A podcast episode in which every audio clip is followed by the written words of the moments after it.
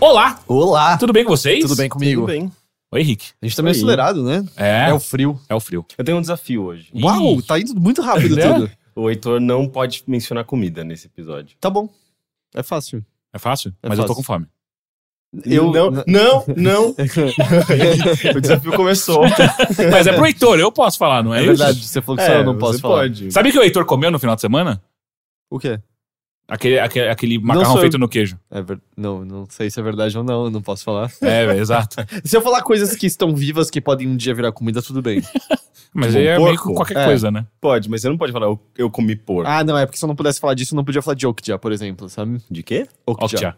Okja. É o filme ah, da é um Netflix. filme. É. É. Ah, não, mas dentro, Mas eu dentro do aceito. contexto Não, do bom. filme, pode. Eu aceito o desafio de boa. Mas antes de chegar nisso, vocês sabiam que hoje é provavelmente uma das noites mais frias do ano, né? Ah, é? Sim, Eu é, tava com eu desconfiança. É Sim. hoje e amanhã. Hum. Porque Segundo- ontem já tava bem frio, né? Mas hoje eu tava trabalhando em casa e normalmente, sei lá, eu fico com uma blusinha e tal e já aquece.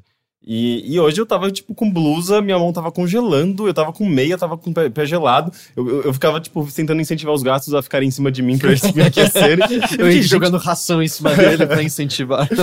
E eu fiquei, Catnip, caralho, sabe? fazia tempo que eu não sentia tanto frio. Tanto É, frio. não, eu total, eu assim que acabar isso aqui. Ah, não, eu não posso falar isso conta como comida. Exato. Esquece. Não. Bebida conta como comida? É... Ah, é alimentação, né? Ah, então não. Nós, viu? Eu acabei, eu matei o, o É, Heitor, né? É, então você tá colocando uma coleira nele que eu nunca esperei, sabe? é, que isso é, tipo, É que depois daqui eu vou passar no mercado pra preparar algo quentinho de se beber. ok. É que eu tenho uma teoria que Hum. a maior parte das conversas aleatórias são puxadas pelo Heitor e é a partir de, do assunto comida. Ah. Olha, Eu- esse é o ponto fraco que a gente descobriu, é o calcanhar de Aquiles do eu acho que vale a pena um teste. Eu acho É, que vale a pena um é, teste. é, esse é Mas vamos, gente tá vamos então botar também cocô na equação? Ah, eu- não, a mas gente- é impossível, a a gente- gente, nunca mais Não, fala e de nada. acho que, acho que não precisava, né? A gente já falou de comida. Tarã. Que bosta. Você tá vendo o que você fez? Agora ele, tá- ele vai, ele vai passar o, o episódio inteiro tentando achar maneiras de falar sobre comida. Sim, tá virando um- Não, um eu consigo, metagame, não, eu né? consigo falar de qualquer outro assunto que vocês quiserem. duvido. Menos futebol. E feminejo. Sabia que o Rogério Ceni foi demitido do São Sabia, Paulo? isso eu vi. É, é. É, Eu eu, descobri... Quem é o Ceni? Ceni é Como jogador assim? ou é um Ele- técnico? Ele foi o, Ele, ele foi, o goleiro por 20 anos, Ou do, seja, São Ah, Paulo. não, ele é um jogador, então. Daí Não ele, mais. agora ele é um técnico. Ele foi goleiro, Era. assim, com uma idade avançada até pra goleiros, porque acho que goleiros normalmente Ele aposentam tem, depois tipo, que jogadores. 40 anos, é. né? Eu acho que goleiro normalmente dura mais que jogador, assim, Aham. mas ele, ele é meio que um nome muito relacionado ao São Paulo. Foi a carreira dele inteira, basicamente. Acho que ele é tão relacionado quanto o Zete.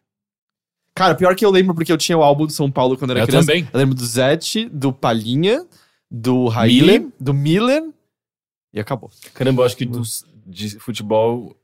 Qual, qual uh, time que você falou? que São é? Paulo. São Paulo. Tá, São Paulo. São Paulo eu me lembro de Richarlison, só. Richarlison, que é de uns anos atrás. É. Mas eu não, eu, eu- eu não, não decoro nomes, porque eu não acompanho e é meio que é completamente irrelevante pra mim, e daí eu acabo me, tor- tipo, me tornando completamente obtuso com relação a Eu mal decoro nomes na vida real, sabe? Imagina de jogador de qualquer coisa. Eu lembrava que esse álbum, ele tinha um, um pôster, né, que você fazia de figurinha, que ele era de caricatura dos jogadores, era muito legal. Caricatura? É, era o... Sabe a posição de foto de time? Era isso, só que era um caricatura de todo mundo. E aí você ia colando as figurinhas e ia, ia completando. Assim, na minha cabeça de criança, o pôster é do tamanho dessa parede aqui atrás da gente. mas, é, mas era bem legal, porque eu, eu sempre gostei muito dessas das figurinhas que vão fazendo um painel, sabe, gigante. A única coisa ruim é que normalmente elas eram mal cortadas e aí sempre... Ficava uma você- bosta, né? É, Você colava. ou você fazia o desenho ficar junto e elas estavam tortas, ou ficava um, um vazio entre elas e tal. Falando em desenho, Achei que você ia falar vazio, mas... também. Falando em desenho, Quando eu não assisti nenhum Eu final de semana. quando Deus te desenhou, ele tava namorando? Não, tinha, não tinha aquele quando Deus te desenhou. Ele, Ele- tava namorando. Não, tinha, não, tem essa música de tinha a zoeira que era ele não tinha borracha. Ah, é? Ah, não parece muito boa essa piada. Não, não.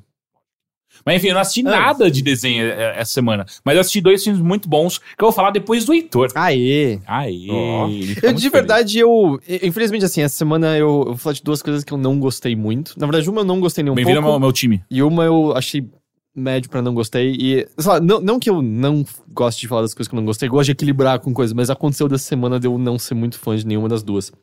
A primeira é justamente Okja, que eu tinha mencionado. Vocês têm intenção de assistir? Não. Eu, na verdade, fiquei sabendo hoje, exatamente no momento que eu estava saindo de casa, porque meu roommate falou: Eu acho que eu vou ver esse filme. Uhum. E daí ele me apontou É exatamente. um filme original do Netflix. Uhum. É, Inclusive, ele tem até uma aura em volta dele, porque ele é, o- ele é o, acho que é o primeiro filme Netflix feito diretamente pro Netflix. O Beasts of No Nation também, não era?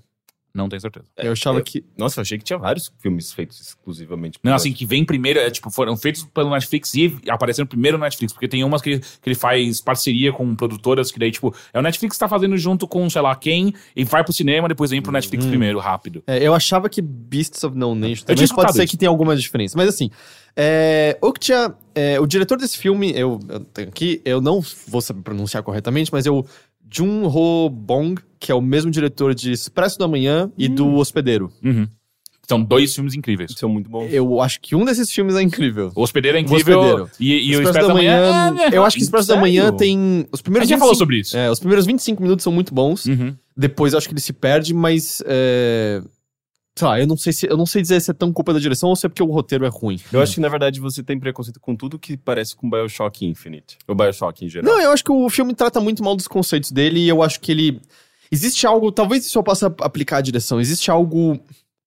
Ele tem um clima de surrealidade que ele não abraça totalmente. Mas é a mesma coisa que acontece com o Hospedeiro também, às vezes, né? Então, e eu acho que a gente pode falar do Okja também nisso, mas o que, eu- o que eu sinto é, no hospedeiro isso funciona, eu acho. Eu acho que, eu não sei se vocês lembram quando vocês assistiram hospedeiro, tem um meio que uma surpresa pra, pra mim que é, é super difícil encaixar ele em algum gênero. Sim. Ele é um filme que tem tons de um filme de terror de monstro, mas ao mesmo tempo ele tem humor quase pastelão, Uhum. ele tem comentário político, de repente ele é sério e triste, mas tudo isso em- funciona muito bem. O Expresso da Manhã é mais direto ao ponto. É um filme de ação com algumas críticas sociais ah, meio pinceladas aqui. Mas o Okja, eu acho que ele se encaixa muito bem nisso. É um filme de gênero difícil de ser definido. assim. Tanto que a história, só pra, pra dar um, um contexto, é assim: a abertura do filme é que tem uma empresa alimentícia. Por isso que eu não tava comentando. É uma empresa alimentícia que tá comentando que, ô, tá acabando a comida do mundo. E aí o que aconteceu foi que descobriram numa fazenda do Chile o super porco. É um novo bicho que. Não era o tem Porco-Aranha? não, esse ele, ele era outro tipo de super, ele não conseguia soltar a teia nem escalar pelas paredes. É, tudo bem que pra soltar a teia você tem que construir, né, o disparador, mas é, só pra garantir que ninguém manda um e-mail sobre isso. É, Depende de qual Homem-Aranha você tá falando. é só no do filme, não é que ele solta do- da pele. No Sim. quadrinho sempre que foi ele produz a é. própria teia. E, Imagina, tipo, No Homecoming, ele... Ele produz ou ele faz um... ele tem disparador. Ele, ele Eu não gosto dessa mecânica. dele do Peter Parker produzir. É. Mas o Peter Não, Parker. não, eu não gosto dele ter que construir um bagulho.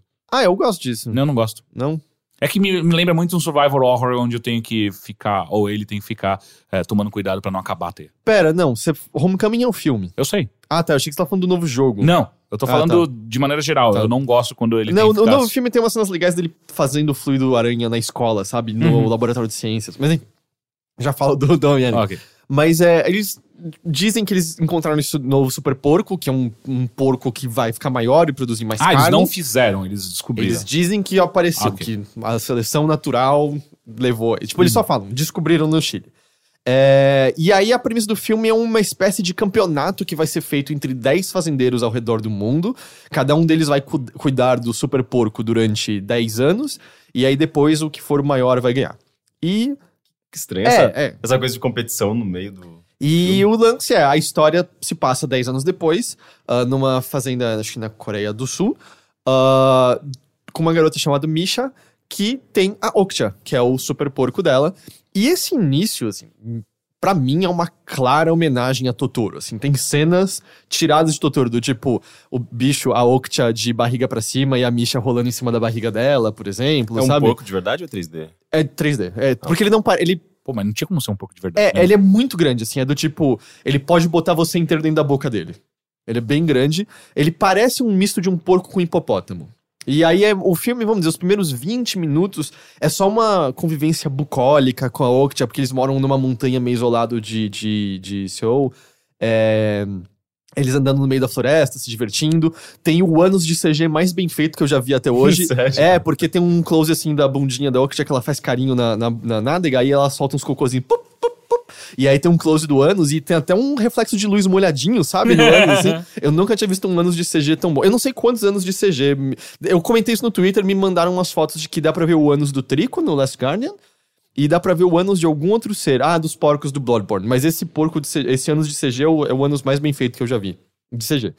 É, Geralmente, é, obras orientais costumam representar anos em animais, e porque na minha cabeça vem o ne Neko Atsumi, que tem os cozinhos nos gatinhos também, todos. exato. Mas é muito, muito raro você ver coisas é, A gente, ocidentais. a, a com- gente gosta de pensar ocidentalmente que não, a gente não defeca e nem mija. Mas, e aí o grande lance, eu acho que vocês dois já conseguiram presumir isso só pela premissa, é que, ou, depois desses 10 anos, o campeão tá Vai sendo... ser morto. É, ok, é, ok, é, é óbvio, certo? É. Acho que é, é, e aí a empresa aparece e leva a Oktia embora. E o grande lance do filme é a garota indo resgatar Oktia. No meio disso, de maneira cômicas e inesperadas, um grupo de libertação animal se envolve no processo. E o filme é esse reencontro dela, dela com Oktia. O que eu digo, assim, de dele não se encaixar num gênero é que ele tem esse começo claramente infantil, e eu acho que isso é proposital da, da direção do roteiro, da narrativa, que quanto mais ela vai chegando na cidade e vendo a realidade de como, como a indústria alimentícia trata os animais, ah, e como o pensamento é só voltado, não, isso é carne, isso é lucro, dane-se que esse bicho tenha sentimentos, dane-se que você tenha um ligamento a ele, é meio que uma jornada ao crescimento, e o, e o filme torna-se claramente menos infantil, só que ele ainda enxerga o mundo de maneira muito preto e branca, assim, a profundidade dele é, é nula, assim, é um filme extremamente raso nos questionamentos e na, na- nos, em como ele aborda certos conceitos, só que eu acho que ele se torna inviável para uma criança, assim, tem cenas muito violentas, assim, de... No trailer mesmo já mostrava isso, que o trailer fazia essa, essa comparação, comparação não, né? Mas fazia em paralelo a, as cenas bucólicas e logo em seguida mostrava, tipo, sangue, alguém sendo lavado Exatamente, de depois sangue. tem violência policial, um cara tomando um cacetete na cara, Mas, tem mas em algum matadouros... momento é dito que é um filme infantil. Não, mas o, o tom do começo. Então, é isso que eu tô dizendo. O tom do começo é inteiro infantil e ele não tem profundidade, assim. A maneira como, como ele retrata as questões que ele tá abordando é tudo preto e branco. É tudo, assim, com alguém que não, não se aprofunda em nada no assunto. Me parece quase ser tentando ser didático para uma criança sobre indústria alimentícia. E tentando empurrar uma mensagem vegetariana no processo. Assim, é um filme, é um filme que tenta. E nada contra, eu, eu como menos de carne possível. Isso conta como falar de comida? Sim. Nesse momento você pode Ah, falar. Tá, eu, tá. eu tento comer o menos de carne que eu posso possível, mas é. Mas assim, o filme tenta empurrar a goela abaixo essa mensagem de não carne, falando umas besteiras muito grandes no processo, do tipo, falando umas merdas absurdas sobre alimentos transgênicos, por exemplo, sabe? É, falando sobre como eles fazem mal.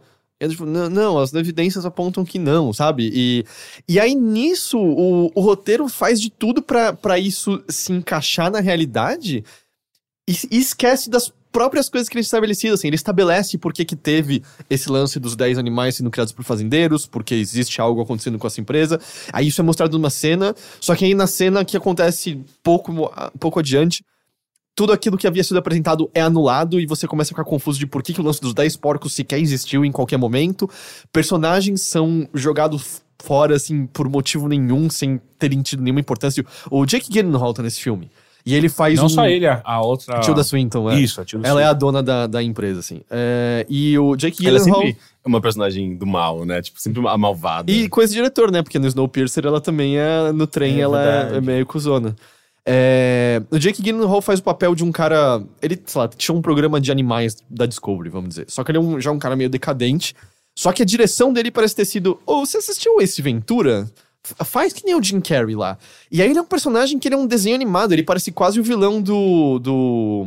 Lazy Town, sabe? Ah, cara. É, e, e da maneira como ele anda, com as pernas e tal. E, bom, eu acho que isso já tem muito do. Cara, do Lazy Town, acho que sempre teve muito do Jim Carrey também nisso. E tá, peraí, esse vilão é pra quem? Esse vilão é pra criança de novo. E aí, esse personagem tem uns monólogos bizarros que você fica. Pra quem? Porque se uma criança estivesse assistindo isso, tá uma merda. E eu tô achando cômico de uma maneira errada, eu acho.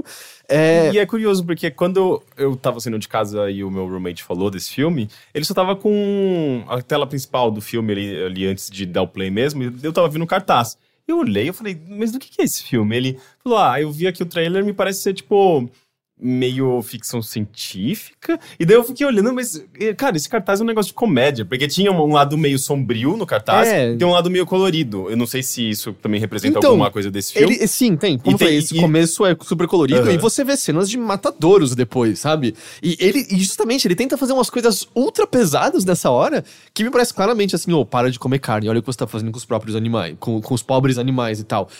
E eu acho que essa mensagem pode existir, de certa maneira, do tipo, vamos ser mais conscientes no consumo de carne. Eu acho que é uma mensagem completamente viável e aceitável. Mas na maneira como ele é feito no filme, é só super estranho e você não.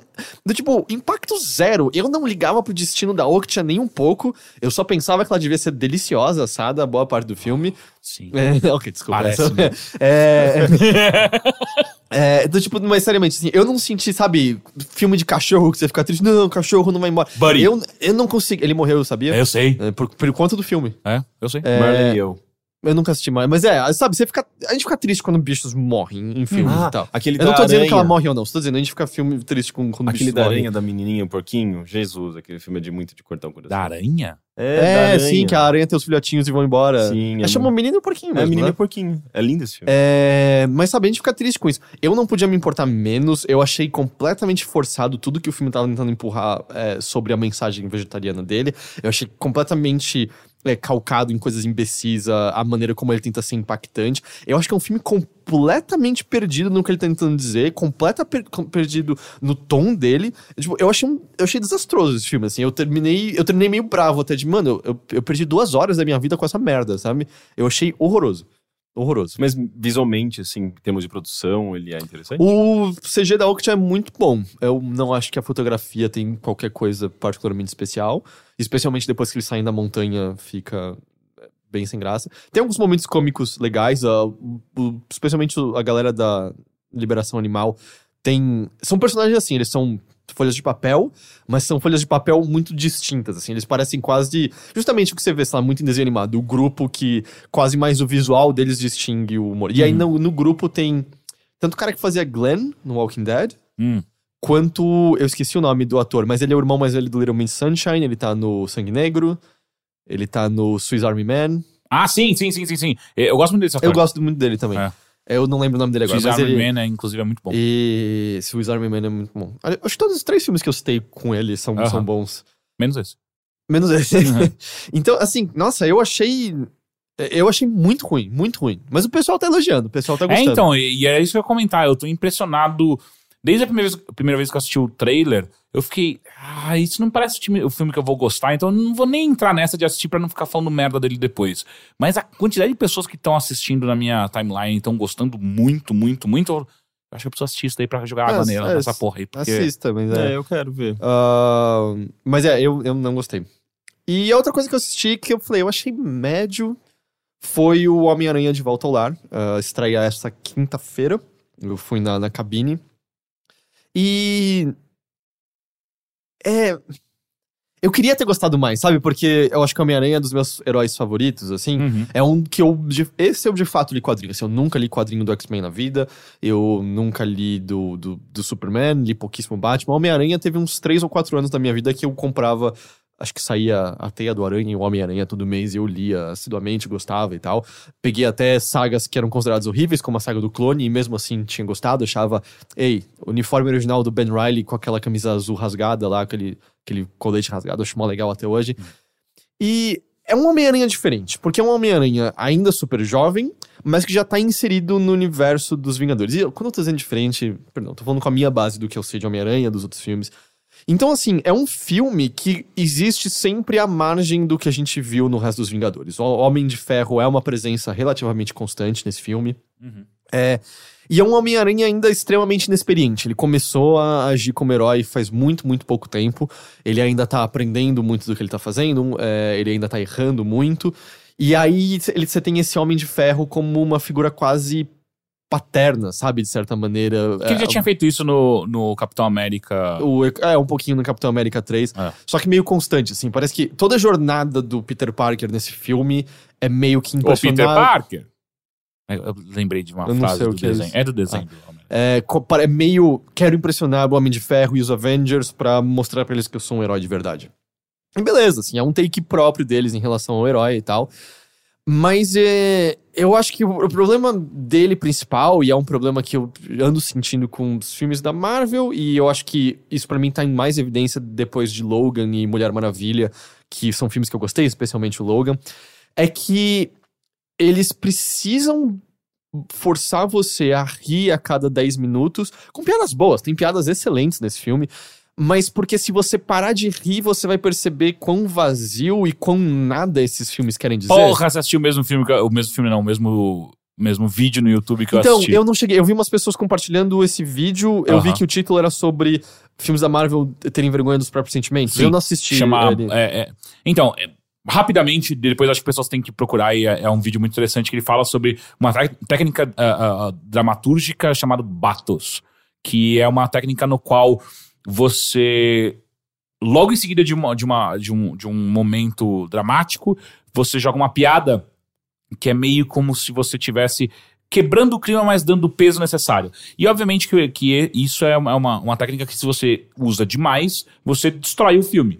E, e, e é esse vídeo mostrando o quanto a Marvel simplesmente se apoiou em cima disso em todos os seus filme, filmes para criar essa coisa de a cada cinco minutos tem uma piadinha, tem uma piadinha para você agarrar o público e não deixar ele embora e fazer todo mundo ficar Ai, esse filme é muito, li muito light em comparação com a DC, que só faz filme muito dark e só fica ridículo no final. E só que no e, e aí esse vídeo coloca que no final das contas é é só ruim. Ela só tá jogando fora todo, qualquer peso de qualquer trama, de qualquer coisa que a, que a Marvel pode ter, em troca de uma.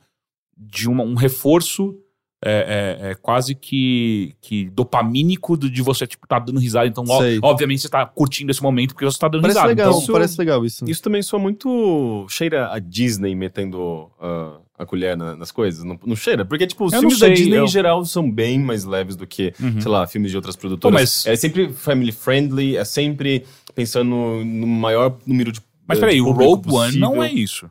É, talvez seja uma exceção, né? Porque eu acho que a maior parte dos filmes. Você acha da que o episódio Marvel, 7 encaixa um pouco nisso? Episódio. Eu não acho também Star que ele é Wars. mais light. Porque ele, tem, eu- ele cara, tem boas eu- piadas, mas Sim. ele. É, é que eu, eu, não, eu, eu vi o. Eu ouvi o episódio 7, verdade. Eu acho ele, ele bem light, bem família. Ele é bem light. Ele é bem família. Mas Star Wars é light. Eu não acho que Mas assim, três o que esse é. vídeo coloca que um dos possíveis responsáveis disso é o diretor de tudo que eles fazem agora, o Não tô Will. Wheaton.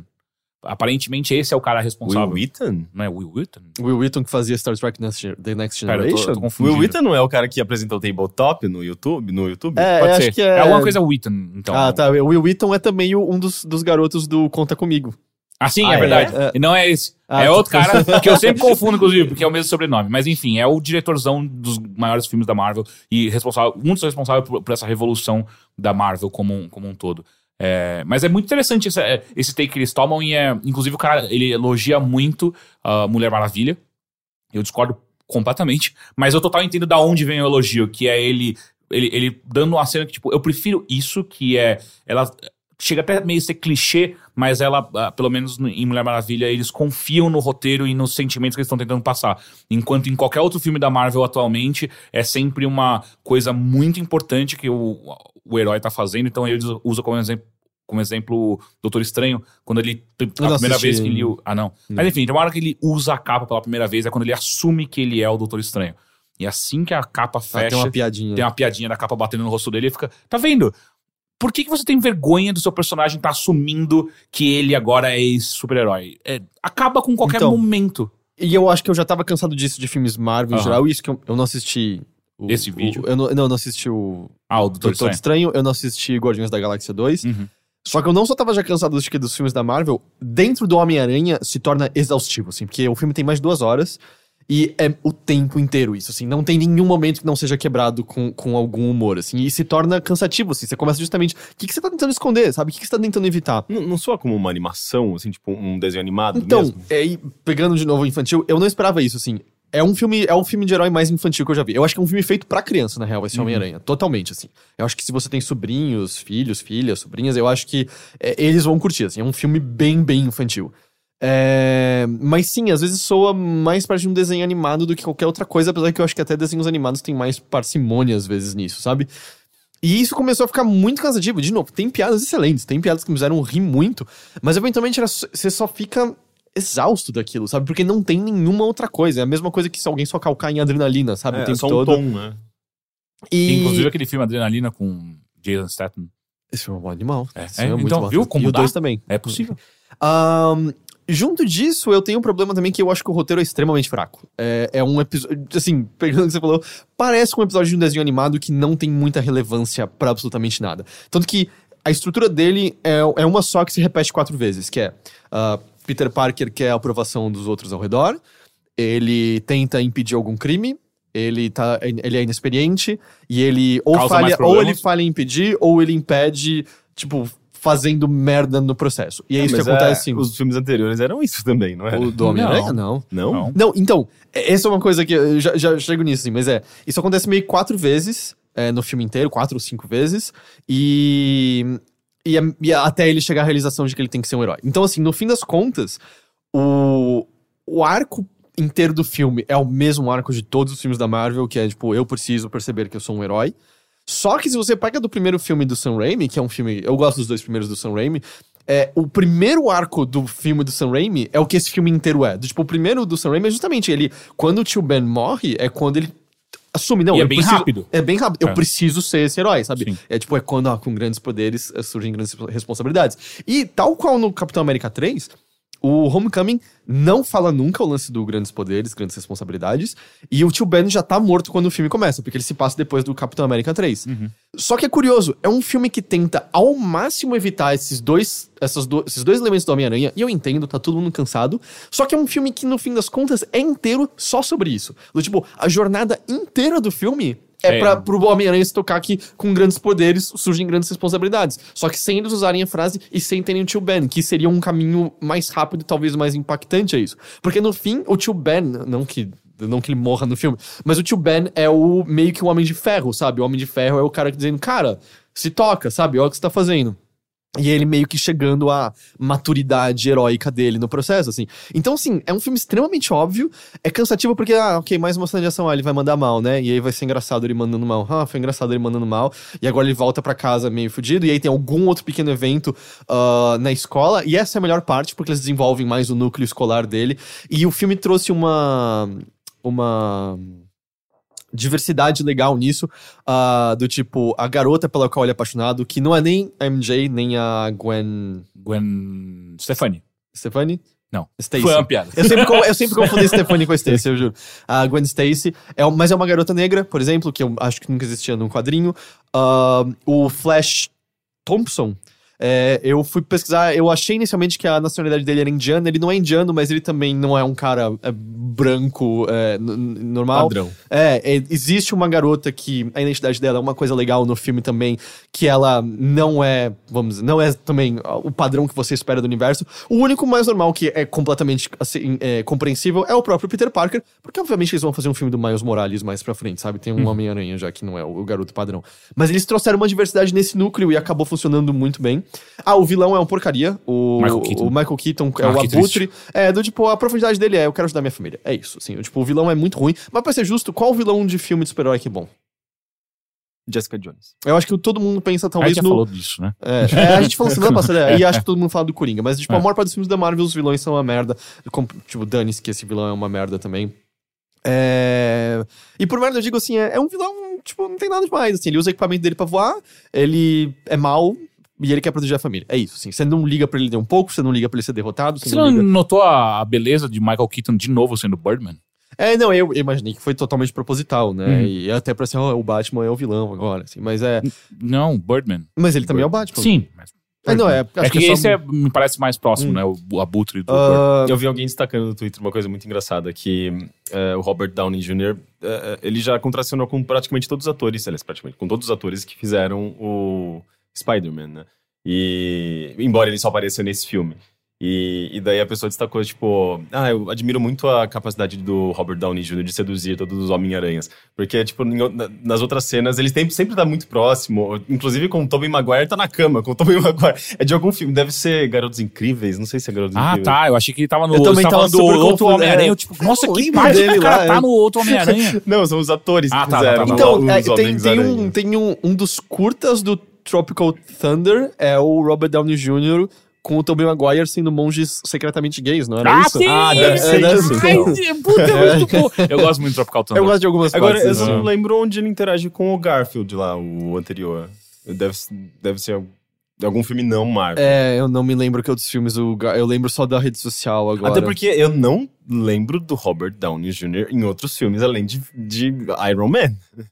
Ah, Ele fez outro... Que, que outro filme Não, é ele... que ele Ah, ele fez atua, uma de de- é, coisa, ele ele atua fez- desde criança, É, ele praticamente. fez, não, ele fez assim. muita coisa. É, ele fez o, aquele Cry Baby também. Mas Não, ele não tá no. Cry Baby. Não é Cry Baby que ele Não, fez? quem, tá- quem é Crybaby é o Johnny Depp.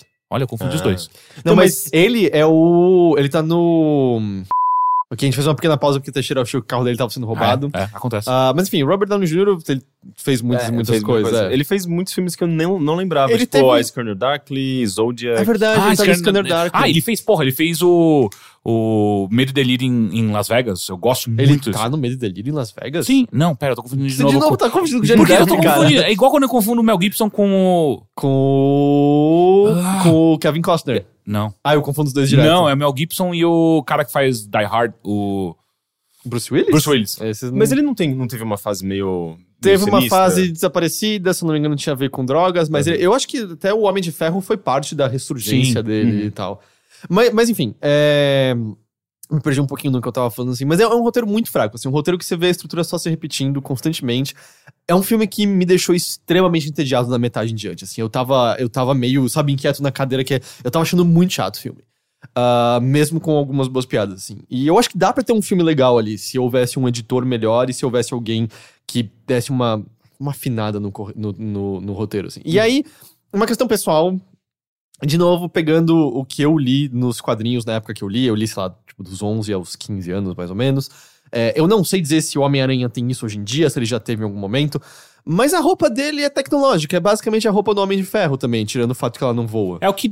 É, é- inclusive é o... É o da Guerra Civil, assim? É, o Homem de Ferro dá pra ele essa roupa. É, então, e aí do tipo, meu, a roupa dele tem visão raio-x, a roupa dele tem super audição, a roupa dele tem paraquedas, a roupa dele tem asinha de esquilo que ele voa. Estranho. É, eu jamais e- e a imaginei roupa o de- Spider-Man. Então, quando eu lia, não assim. tinha isso. E a roupa dele conversa com ele, tem uma inteligência artificial. Ah, sério? É, ah, não, é num nível muito absurdo. É, não, é Porque muito antes ele chato. só tinha o senso lá, o sentido aranha. Então, e é mais um filme que tira o sentido aranha dele. Ele não tem esse poder no filme. Eles- que o Homem-Aranha querem- Isso 3... é, isso é canônico pra caralho, O não tem Homem-Aranha. você tirar. E eu lembro que o Homem-Aranha 3 do Sam Raimi eles também tiravam por motivo nenhum. Eu não me lembro se no Amazing Spider-Man do, do Garfield, né, justamente. Ah, ele tinha ou não. Eu até só assisti o primeiro, eu não assisti o segundo. Mas eles tiram. Ele não tem sentido aranha nesse filme. Ele tem essa roupa que. E aí a roupa tem alívios cômicos também e, tal. E os olhos piscam que nem no jogo. Sim, sim. É sim, muito sim. esquisito. Eu Mas, não aí- mas mas, consigo- aí você é. entende. E é legal pra caramba. É, assim, é- é o- é, não, já tinha aparecido no, no Capitão América 3, quando É, ele, ele sim. dá aquela fechadinha no Eu olho. acho muito esquisito. Ah, eu acho mas aí dá pra entender, ela é tecnológica, sabe? Mas, tipo, a roupa conversa com ele, assim, é, é ruim. Não, não é. Pra mim, descaracteriza o Homem-Aranha completamente, sabe? Pra mim, o Homem-Aranha é o cara que usa basicamente a malhazinha. Uhum. Ele tem uma força acima do normal. Ele gruda com a mão na parede. Ele tem um disparador que ele criou e solta a teia. E ele tem sentido aranha. E a teia tem variedade. Tem teia de impacto, tem teia dupla e Uhum. tal. E acho que ele até teve asinha em algumas coisas. Mas enfim, é, tipo, eu não sei. Eu senti tão desnecessário. Pareceu que era só pra virar Iron Man Kid, sabe? No, no filme e tal. É, esse é mais um filme que foi todo mundo elogiando. Eu achei meio tedioso, eu achei, eu achei meio fraco no geral, eu saí meio decepcionado dele. Aliás, não, eu saí bem decepcionado dele, assim, tanto que eu tava super entediado da metade em diante. Olha, mas eu, vi- eu, eu me lembro que muita gente elogiou o próprio Guerra Civil, que a gente acha Ah, é. bem eu vi bastante né? gente não gostando do Guerra Civil. é. Mas é. Eu não sei. Eu acho que assim, se você tem crianças próximas a você, filhos, filhas, sobrinhos, sobrinhas, irmãozinho, irmãzinha. Irmãozinha, irmãzinha.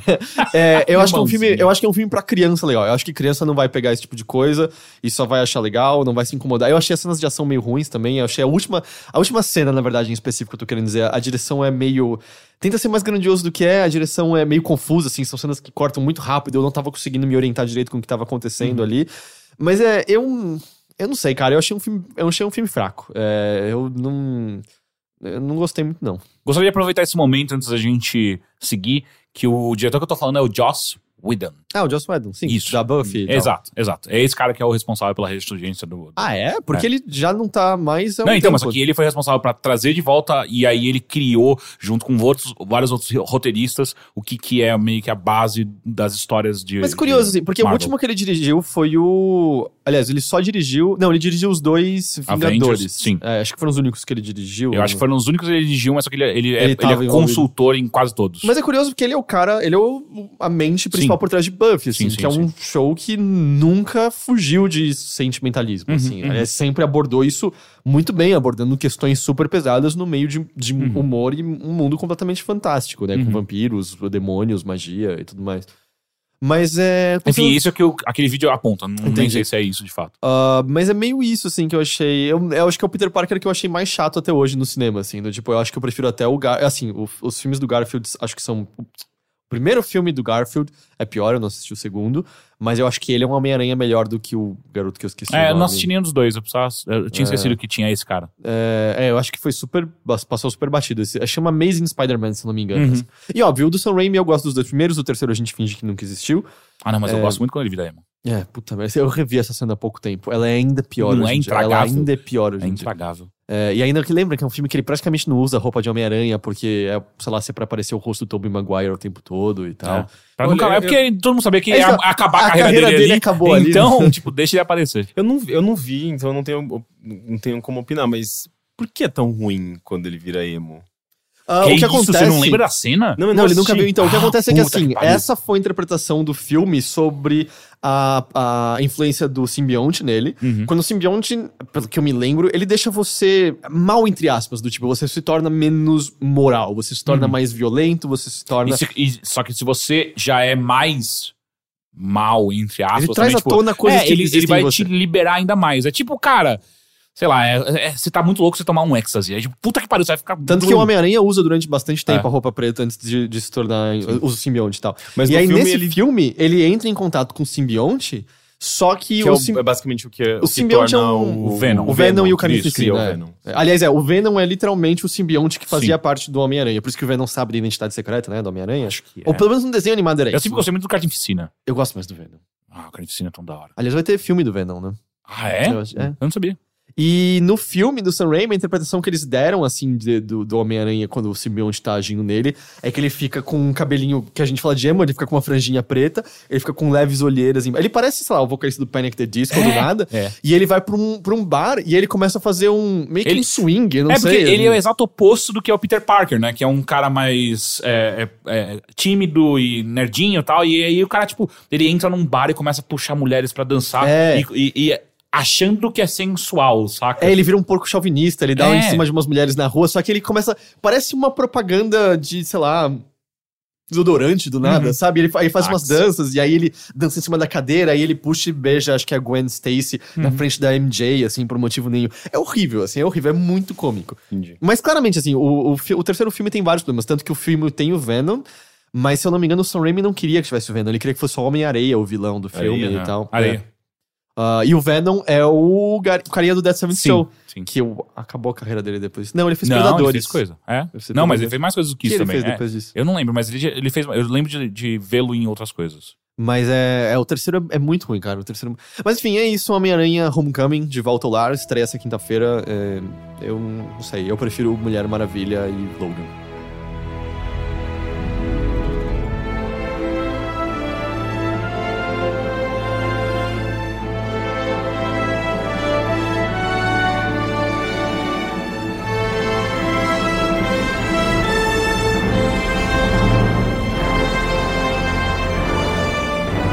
Ok, então vamos agora para. Ok. Eu acho muito divertido seus oks.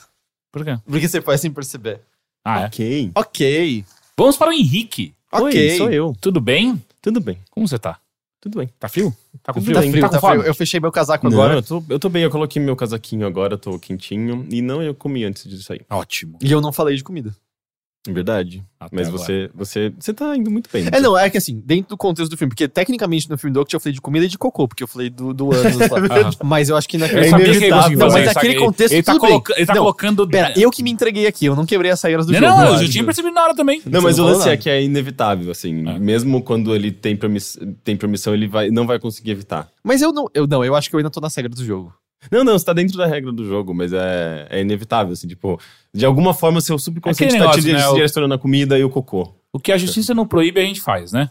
Então é isso aí. Henrique, Ui. como que foi o seu, fi- o seu final de semana? Não, mas a su- a sua semana passada inteira. Inteira? Inteira. in- Eu quero Inteira, saber. cada segundo, Segunda-feira. cada vamos lá. detalhe. Segunda-feira. Caralho. Oxe, vai ser difícil isso lembrar. Eu não consigo lembrar nem o que eu almocei hoje, praticamente. Você lembra o que você assistiu, leu ou Sim. escutou? Eu, eu assisti, na verdade, na- faz uma semana que eu comecei. É Eu, eu já terminei, porque a série é curtinha. Mas eu assisti a terceira temporada de Transparent. Hum. É, é, eu acho que é das séries da Amazon é a mais destacada, né? A Ah, mais é, mas elogiada. aquele Man in the Castle, High Man- Castle. High Castle também. É, eu não vi essa. E também, ah, bom, e também a Deus Americanos, né? É Deus verdade. americanos, É que né? ela não é da Amazon, né? Ela é distribuída no Amazon Prime, mas ela não é da Amazon. É, não sei. eu achei que era da Amazon. Porque ela só saiu um episódio por semana também. Eu, eu descobri Não, uma é série normal recente isso. lá, também chamada Patriot. É incrível. É muito, muito boa. Mas enfim. É, é- é que Transparent ganhou o Grammy, né? Então. Uhum. Ai, desculpa, não fala Essa é a com quem não ganhou o. Grammy. é. Não venha falar com, é, tipo, é, é, filho, não fale com quem não ganhou o Grammy. É. Mas de qualquer forma é uma série que desde a primeira temporada ela é muito elogiada. É, e eu não, na verdade, eu não vi as críticas da terceira, mas eu gostei muito. É, Eu lembro que você é falou a fascinante. primeira vez, era a gente no nosso primeiro estúdio É, até. é. Um dos atores é, é um dos caras que faz Arrested Development, Sim, não é o pai da família. Que é a Mara, que é a protagonista. Uhum. É, inclusive, é, é curioso, a Plat, por exemplo, que é uma ouvinte nossa, ela falou que ela não gosta muito da série por conta de representatividade. E justamente por conta da Maura é, ser uma mulher transexual, só que é, a personagem é uma mulher transexual, porém representada pelo. Por um pelo ator que não é- Jeffrey, eu esqueci o nome dele. Mas é, exatamente, um homem cis. É, eu acho que essa série, ela é- ela tá dentro ainda do, do contexto correto, sabe? Porque é justamente sobre uma é, é, sobre uma mulher se descobrindo transexual é, na, na, na, na terceira idade, sabe? Justamente depois de muito tempo passado e ele sempre reprimindo a- a- o, que ele, o que ele sentia mesmo em relação à identidade de gênero dele e, e- e- e se abrindo e assumindo isso na terceira idade. Que é, eu acho que é o ponto da série, assim. Que é muito o justamente- que a Laerte fez também, né? Apesar Exatamente. da Laerte não se considerar transexual, ela apenas se considera mulher e atualmente. Ah, mas eu acho que é algo Ah, mas parecido. é, falar isso especificamente? Sim, você não assistiu Eu não Laerte? assisti o Laerte. Ah, é muito legal. É, eu... Eu não assisti ainda também. Ah, eu, eu, eu não falei aqui também? Não. Ah, depois eu falo É, então. aproveita e fala. Sim. Uh, e eu até, até con- conversando com a Plat, eu até falei, ah, mas isso me lembra muito a Laerte quando é, ela passou a se identificar até como crossdresser inicialmente, né? As pessoas... é, É, foi inicialmente Crossdresser eu lembro, mesmo? eu lembro que, tipo, as matérias, sei lá, da Folha, é, colocavam ainda, tipo, sempre classificando como Olaete, Uhum. é, e que gosta de se vestir como mulher. Coisas bem, bem eh, simples, assim, tipo, de uma linguagem muito simples e, e sempre trazendo essa coisa do crossdresser. E depois de algum tempo eh, eh, começou a ver essa readequação de gênero, de fato, da, da- da maneira como a mídia começou a tratar a e como ela mesma, acho, começou a, a, a- se tratar e falar de si própria. E isso acontece no Transparent. Ah, inicialmente, você vê o Mort eh, e na, na primeira temporada mesmo, você já vê ele, é, é, ele se identificando como uma mulher e se tratando como uma mulher. E a terceira temporada é o momento em que é, ela, ela, ela sabe plenamente que ela é uma mulher e ela tá tentando ir em busca de eh, fazer a cirurgia de readequação de gênero. Eh, só que é uma mulher de- de 70 anos. E isso, na idade dela, é um sério problema, sabe? Então a série explora muito. eh, Mas era pelo quê? Pelo risco da operação em si? Sim, Pelo- e ainda mais que é, é, é, ela é uma pessoa com problemas cardíacos. Então a, a cirurgia poderia ser muito arriscada para ela. É muito interessante porque a Laerte, ela fala muito sobre isso também. E sobre como ela não quer fazer a readequação de sexo, porém, adoraria fazer, colocar silicone. Uhum. Então aí é muito interessante toda a construção do porquê isso, sabe? Tipo, e por que, por que que ela não sente que o pênis é um problema, mas a falta de seios é um problema. Uhum. Então é, é interessante como a conversa as duas coisas. É, é isso- tudo muito isso é- menos binário, né? Do que a gente. Do, do Sim, exato. É. inicialmente. Não, é, não é porque a partir do momento que a Laerte se considera uma mulher, ela quer ter uma vagina. Ela simplesmente quer ser enxergada como uma mulher. E, e ela coloca muito. E, e eu gosto muito da. No Laerte, eu não vou ficar entrando muito, mas só pra fechar esse ponto, que É, é, mas é que acho que correlaciona, né? É, eu acho né? importante. que ela. Ela não. É, é interessante como ela não tem essa coisa fixa na cabeça dela de que se sou mulher, logo é, uma vagina. Ela tem uma coisa muito de. é, eu gosto do meu corpo de- dessa maneira. Eu só sinto falta de seios. E, é- e ao mesmo tempo paradoxal, né? Como, como assim você gosta do seu corpo, mas não tanto? Você gosta do seu corpo, mas falta seios. E ela, o tempo inteiro, ela se coloca muito aberta, tipo, é, é eu, eu, eu sei que é estranho. Mas é assim que eu me sinto, é assim que eu quero que as pessoas me vejam e por aí vai. Essa questão corporal é muito presente nessa temporada de Transparent, justamente porque a Mara ela chegou num ponto em que ela se vê como uma mulher, só que ela ainda é, tá nesse processo de é, de ter uma dificuldade muito grande para olhar para o próprio corpo. Ela tenta recorrer a, a não implantes, mas é, é, como se diz aqueles Bojo?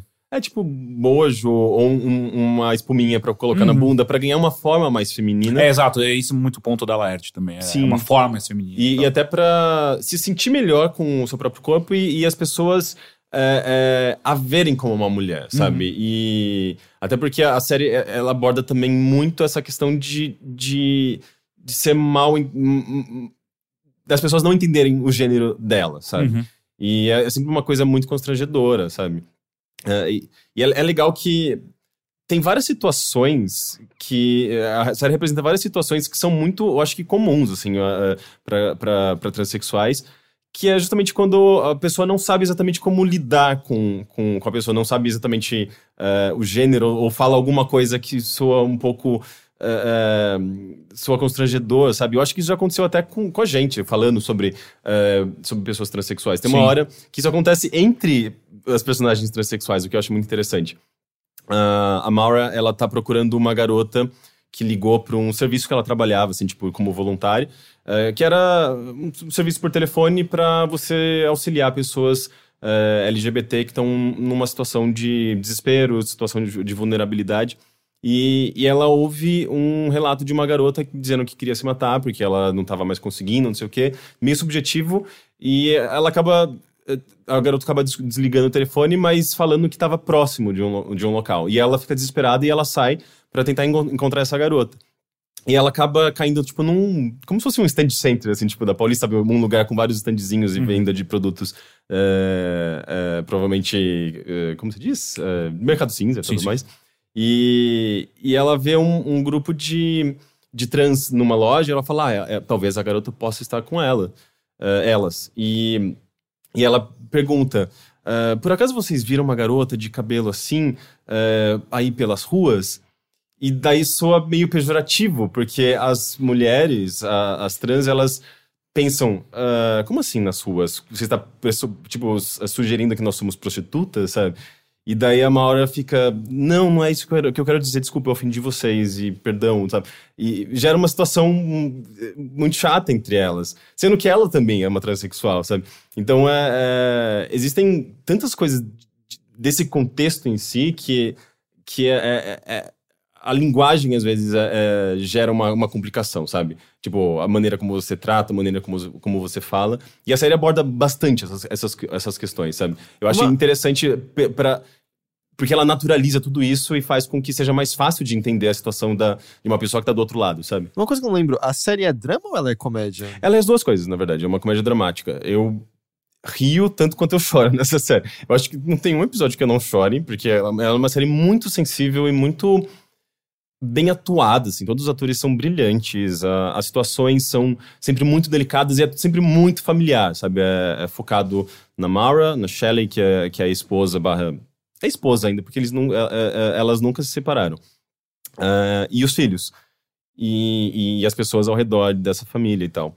Então, ahn, eu acho que é, é difícil você não se identificar de alguma forma com esses personagens ou com aquela família, porque todo mundo, sabe? Tipo, de alguma forma ou outra tem uma família ou.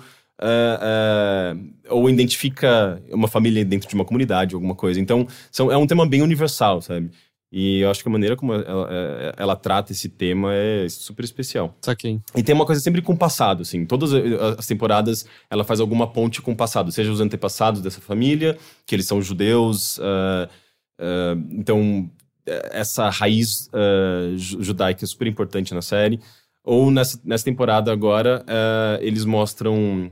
Tem um episódio específico que mostra a infância da Mara e a infância da Shelley, que é a, a esposa da, da Mara. E tem um outro episódio que eles se focam na, na, nos filhos, só que, só que tipo, nos anos 90, quando eles eram crianças. Então é bem interessante, assim, esse lance de, às vezes, olhar pro passado rapidinho e voltar pro presente, onde é o foco, é, para você entender algumas coisas, sabe? Tipo, é, você vê que, que eles conseguem incrementar de maneiras que você não esperava. Tem um, inclusive, o, a, o lance de uma, de uma tartaruga, que ela fica. Uh, eles perdem a tartaruga em casa e ela aparece 30 anos depois, porque ela estava andando sobre o sistema de ventilação da casa.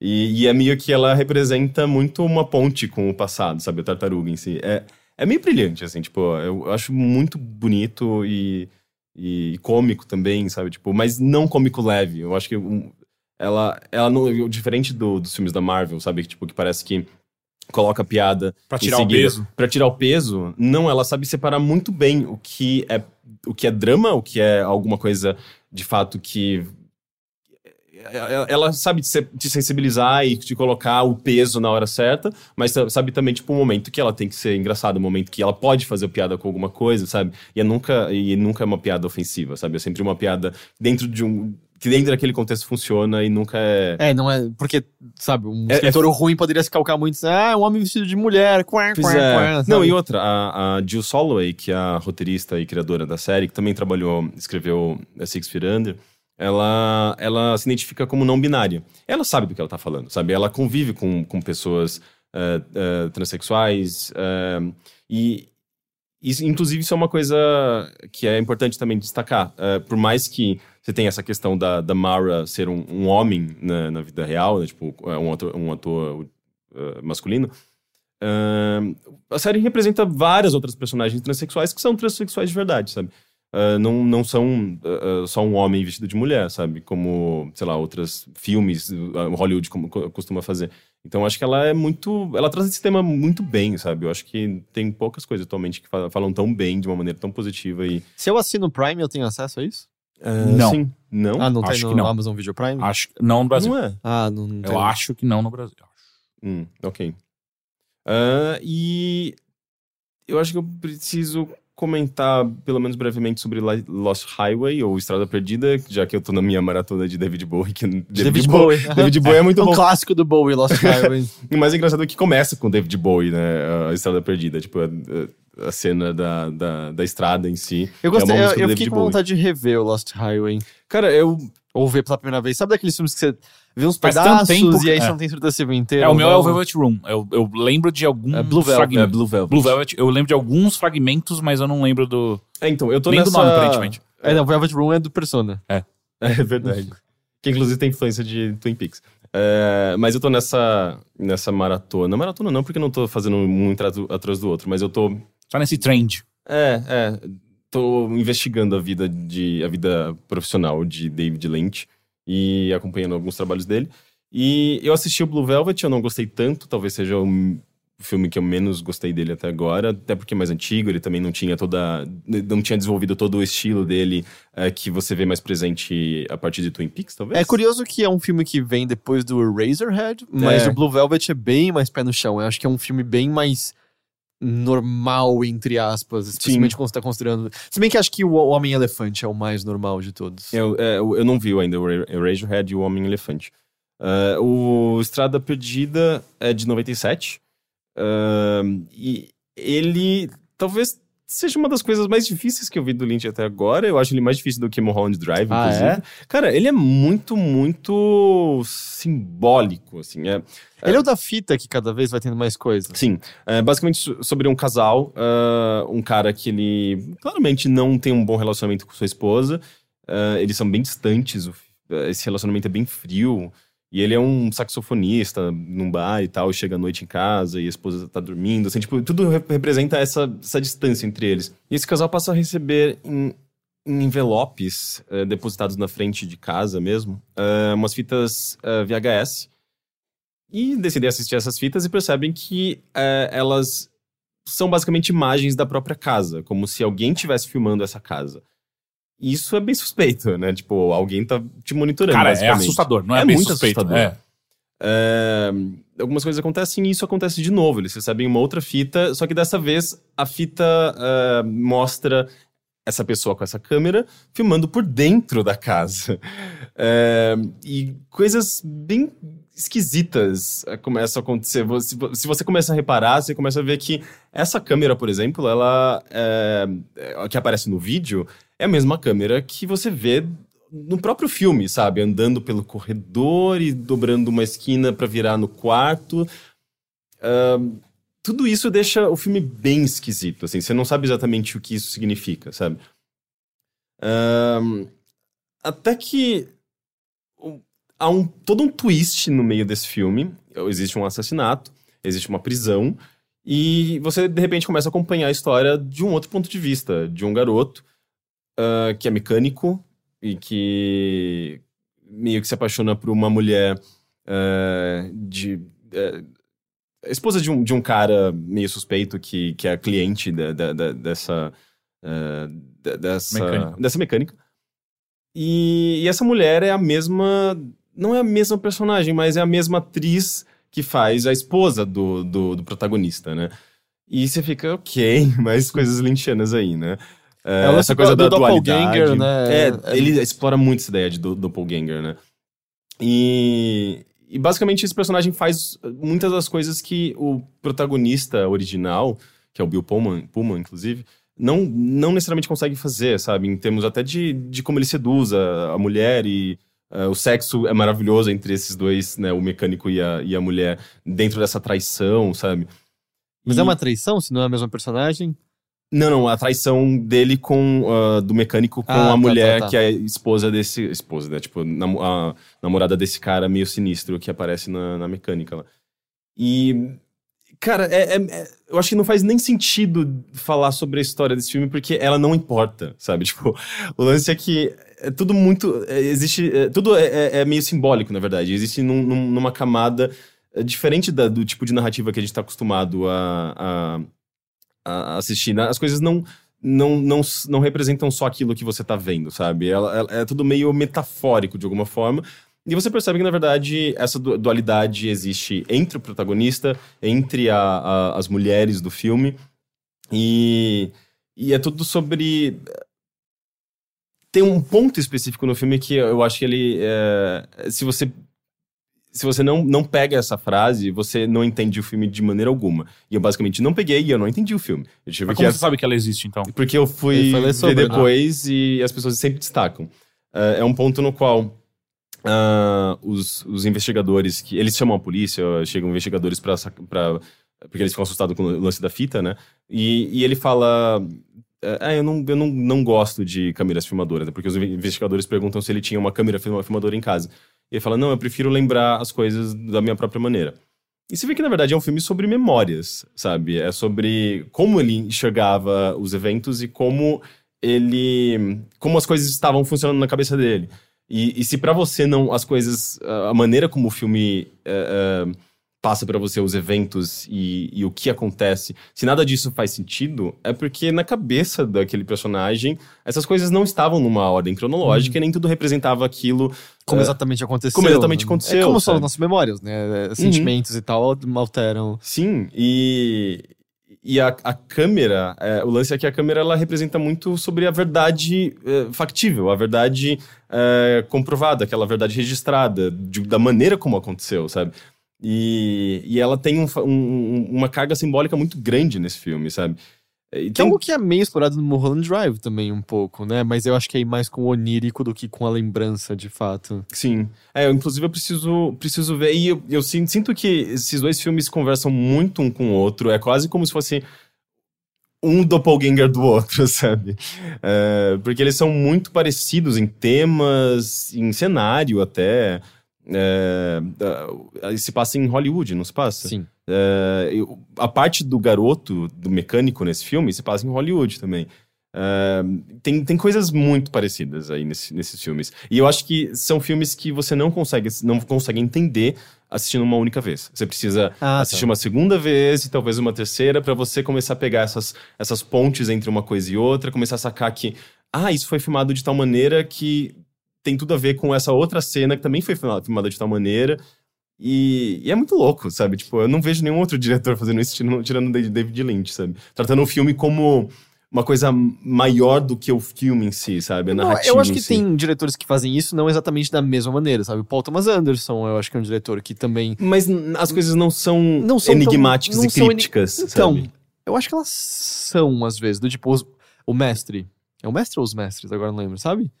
Hum, não sei. Ah, que é com o Joaquin Phoenix e com o que morreu recentemente. Ah, sim. Eu sei, eu, eu sei que filme é esse. Sabe? O ator legal pra caramba que fazia Jogos Vorazes Ele também. fez, ele fez aquele que ele era um, o Capote? É, Ah, sim. Philip o- Seymour Hoffman. É, Isso. exato. Ah, eu acho que o Mestre, ou Mestres, perdão, que eu não tô lembrando o nome, eu acho que ele é um filme também que a mensagem dele é maior, ela pega um contexto específico dos Estados Unidos, uma- você precisa de uma segunda, ah, uma segunda vez pra poder. Mas ainda você totalmente. consegue apreciar o filme sem essa ele, camada. ele é menos. Ele é mais. Obtuso, é menos obtuso. Ele é estruturado de Uhum. uma maneira mais tradicional do que Uhum. os filmes do Lynch. Mas isso, o Lynch, ele é obtuso em si, né? Ele, tudo que ele faz. Eu, né? eu sinto que, na verdade, só é obtuso se você não se aprofundar e tentar.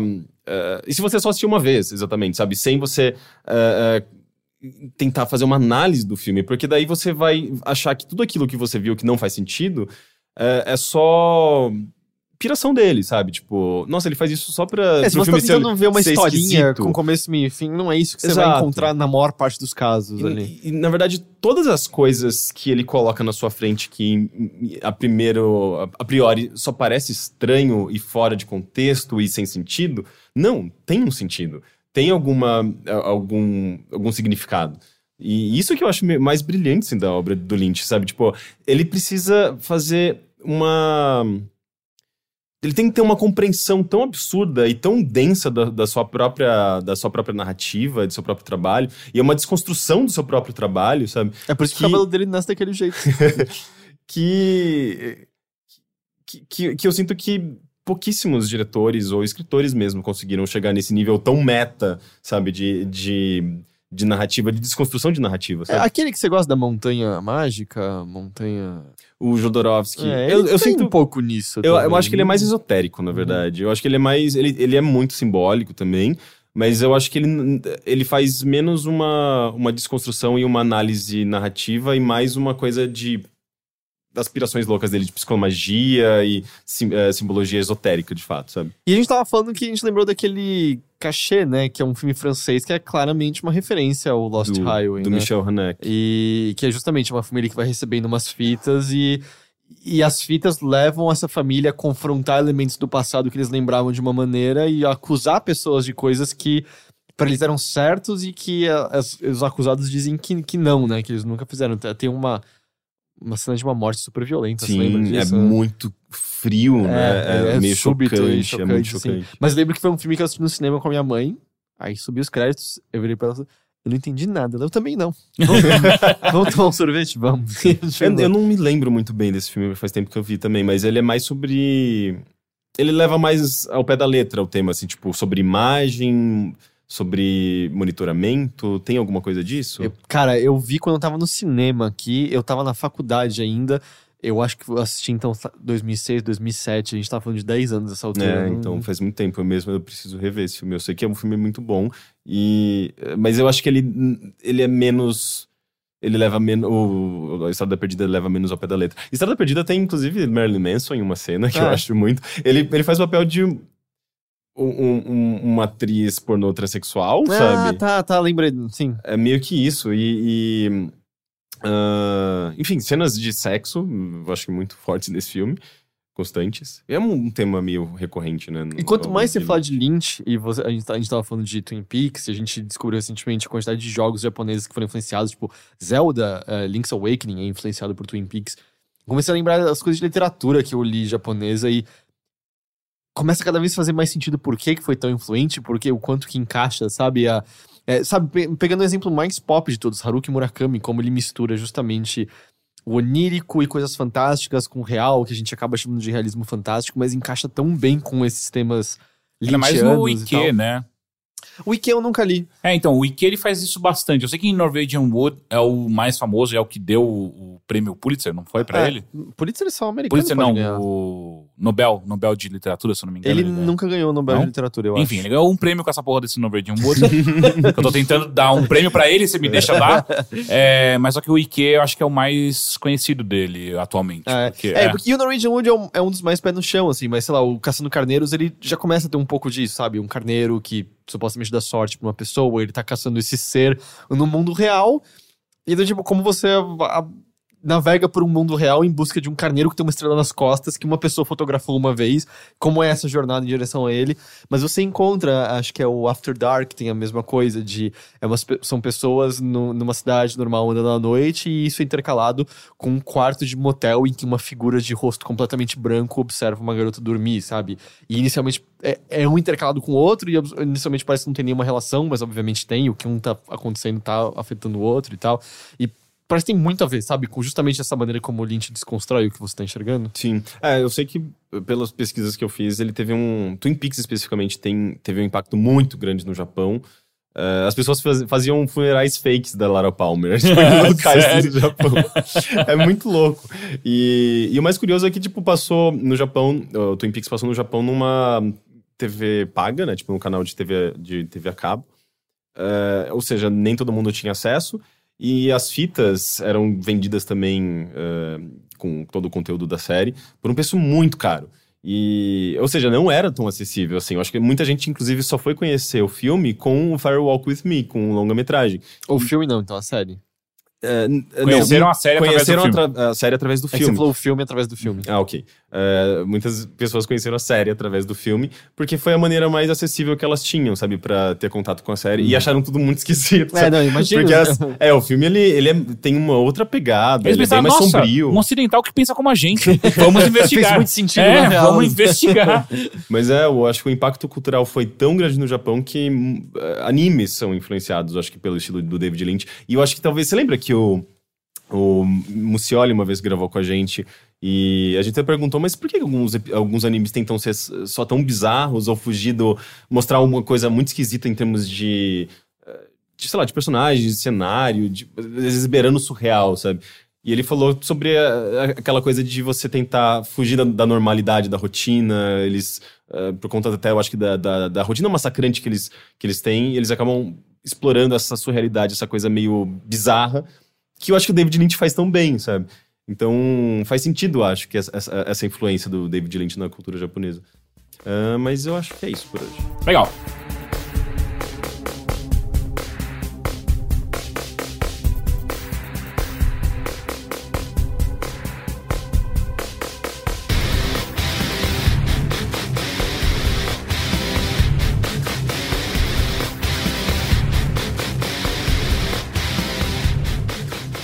Ok. Sou, sou show. É. Seguinte, eu vou falar de dois filmes hoje. Ah, ambos estão no Netflix. Um eu gostei e o outro nem um pouco. Vou começar a falar pelo que eu não gostei nem um pouco. Ele chama Bokeh. Ele é um filme. Não é boquete? Ele, ele é um filme que acabou de estrear no. Como no escreve Bokeh? B-O-K-E-H. Ah, ele acabou de estrear no Netflix. É, Eu tinha assistido o primeiro trailer dele no, no Apple Trailers, que eu gosto muito. Eu fico- Até hoje você usa Apple Trailers. Nossa, muito! Eu adoro aquele negócio, eu acho muito da hora. Eu, Eu usava que eu isso não- em 2011, Eu não vejo 2012. trailer de nada. É, então, Sério? eu, eu É. adoro. Se tem uma coisa que eu não posso perder quando eu vou pro cinema, são os trailers. Eu gosto É, eu muito. Ah, não, então, eu vejo no cinema, mas eu comecei a tomar o costume de fechar os olhos. Ele- os Porque os trailers entregam o filme inteiro. Ah, não, tudo bem, mas É. eu acho que isso é, é muito mais sobre o- os filmes de super-herói do que qualquer outra é, coisa. então, mas é do tipo, ah, eu falei, ah, não É, mas é, os filmes mais mainstream É. têm esse problema. É, é. E no Apple Trailers é o oposto, né? Tipo, a maior parte dos filmes ali, não todos, né? Mas a maior parte dos filmes ali são filmes mais conceituais, então os trailers são muito legais de assistir. Enfim. E eu já tinha assistido esse trailer e eu fiquei, caralho, parece um filme muito bom. E fui assistir que chegou agora no Netflix. A história de um casal que vai pra Nova, Nova Zelândia, não, pra é, Iceland, é, vai Islândia. Islândia. Eles vão pra Islândia numa, numa, numa férias em conjunto tal. Ah, e chegando lá, eles estão curtindo muito e é linda, né? Islândia é. E eu tenho quase certeza que essa porra desse filme foi patrocinado pelo, pelo Ministério do Turismo da Islândia, porque não é possível. Ah, Mas a Islândia parece um lugar muito bonito. mesmo. Exato. Só que é, o foco da fotografia desse filme é muito em mostrar os grandes, ah, as grandes é, paisagens da Islândia, enfim. E aí, depois de um, dois dias na, na viagem, é, a mulher o, do casal acorda uma noite, ela olha pela, pela janela dela e ela vê uma aurora boreal linda e um clarão no meio. Eu acho estranho e tal, mas aqui, foda-se, volta a dormir. E aí eles acordam no dia seguinte com mais ninguém na Islândia. Eles não encontram absolutamente mais al viva alma durante, é, em, em todo o, o país. E aí a história desse casal, tipo, eu acho que nós somos os últimos seres humanos. É, parece uma premissa legal. Exato. E eu sinto que já tem pouca gente na Islândia. É, é, exato. Às vezes isso era só um dia normal na Islândia, eles não se Não, tocaram. então, e o cara fica durante muito tempo no filme, tipo, eu acho que é tipo um feriado. Enfim, e aí eles passam a. Você passa a acompanhar a história desse casal vivendo num país onde não existe mais ninguém. E até onde eles entendem, porque eles tentam contactar os pais e por aí vai, não existe mais ninguém no mundo. E aí a história desses caras, tipo, ok. Porra, as- parece meio ruim que isso aconteça quando você tá bem na Islândia. Exato. E aí a história é. Primeiro, é, inicialmente é muito bom, porque a Islândia aparentemente tem tudo automatizado. Então as usinas geotérmicas deles continuam funcionando por muito tempo. Então eles continuam tendo luz, acesso à internet, eles têm muita comida à disposição deles. Porque. Não, mas você sabe que daqui a pouco ah, você não vai ter mais esses recursos que a gente considera básicos, tipo internet, por exemplo, Uhum. luz, essas coisas, em algum momento isso iria parar, né? Exato, é, mas só que é, durante uma boa parte do filme é mostrando. É, Isso aqui existe ainda. A questão é, eles entram em, em sites de notícias e não tem mais nenhuma atualização. Eles. é, Que assustador. É, nossa, deve ser- É, tipo, e, e assim, não existe nenhum sinal de destruição de nada. Simplesmente, inclusive, uma das cenas mais marcantes do filme é quando eles estão andando pelo meio da rua e eles encontram um carro que tá ligado ainda. E Tipo, ninguém todo mundo foi arrebatado, menos eles. Exato, Deus ex- só odeia eles dois. Exato. E aí começa uma treta que é: a visão do cara é uma visão de. Ei, que merda, mas this is fun. Tipo, a gente tem acesso a tudo ainda. A gente pode fazer. Esse país é maravilhoso, ele é lindo, a gente pode fazer o que a gente bem entender. É, não, e assim, na melhor das hipóteses, vocês remam pra Europa, mas pros Estados Unidos vocês não voltam sozinhos nunca Exato. mais. E é, enquanto isso, a visão da, da mulher é: eu quero voltar pra minha casa. E ela tem todo um questionamento, porque ela tem um fundo religioso muito forte nela. Então, ela tem todo um questionamento de, questionamento de Deus nos abandonou. Tipo, nós fomos os únicos seres humanos a não serem Até arrebatados. agora continua parecendo mó legal. Exato. E aí, onde entra pra mim o, maior problema do filme? Ele é um filme que ele é muito lento, ele respeita muito o silêncio do tanto do país, sem mais ninguém, quanto dos personagens em si também. Esse Ah. país já, já soa meio silencioso. Eles nem tiveram que 100 fechar a rua, tá ligado? Eles só filmaram depois das seis. É, é, exato, exato. E e aí é muito esse choque de visão entre a mulher que tá cada vez mais triste por conta de cara, mas eu- eu- não existe mais ninguém. E o cara, tipo, literalmente pegando um carrinho de supermercado e correndo pelo supermercado, sabe? É, é, e são várias as cenas que mostram essa, mo- mostram esses- essas duas visões, que é, por exemplo, tem uma hora, a primeira vez que eles vão no supermercado de fato pra- pra se abastecer, é, ela pegando um, dois itens e o cara passa do lado dela com quatro carrinhos puxando. Você tem que melhorar isso aí, hein? E, e- e- fica muito claro. É, exato. Fica muito claro que a visão dele é de. Ok, é uma merda que isso aconteceu. Eu não sei exatamente o que, o que, o que significa isso, mas. Hey, a gente tem tudo aqui. A gente tem absolutamente comida, água, tudo funciona pra gente, por que não aproveitar? Tanto que ela insiste em ficar no hostel que eles estão por mais tempo que necessário. E o cara, mano, vamos pra uma mansão, vamos pra qualquer lugar, a gente faz o que a gente quiser. Então é, é- existe toda essa esse dois pesos que o filme fi- fica o tempo inteiro te mostrando. E ele tem conclusão ou ele é totalmente abstrato? Não tem conclusão. E eu acho, assim, ele tem uma semi-conclusão que eu acho que é uma das coisas mais mais fracas do filme, assim. Porque o que acontece? a relação dos dois, claramente, rapidamente fica claro. Esses caras nunca iam estar juntos durante muito tempo. Tipo, em, em circunstâncias normais, esse relacionamento ia durar mais, sei lá, mais dois anos no máximo. Ah, mas com isso. Quando eles são as últimas pessoas do mundo. É, exato. Tipo, o- a tensão aumenta muito rápido, porque existe muito essa coisa dela de. Você não tá pensando em. Porque assim, o cara começa a fazer essas piadas e uma hora ele cai e se machuca. E ela fala: Você tá vendo o que você tá fazendo? Porque se você se machucar, a gente não tem hospital. A gente, você vai morrer de gangrena. É isso que vai acontecer. E você para pra pensar, de, é, de fato, ela tem razão, o cara tem que tomar cuidado. Mas ao mesmo tempo, ela é, ela é tão uptight, ela é tão fechada nisso e, e na, na, na questão de estamos presos no limbo, no, no, no purgatório, e, e que ela não consegue aproveitar em, em absoluto, nada. E é, e é o tempo inteiro esse cara tentando trazer ela pra perto dela, tipo, vem ver comigo isso, tipo, não tem, a gente não pode fazer nada a respeito disso, não tem como, eu não sei pilotar um avião, eu não sei pilotar um barco, não tem como a gente sair dessa ilha. Que mas, a gente tem tudo aqui, vamos aproveitar enquanto é possível. Então, é, é, esse filme fica fazendo essa, essa jogada dos dois, né? Só que, puta que pariu, ela é muito chata. Porque chega num ponto que a personagem dela fica insuportável. Ah, e depois que acabou o filme, eu fiquei muito tempo. O que, que esse filme quer dizer?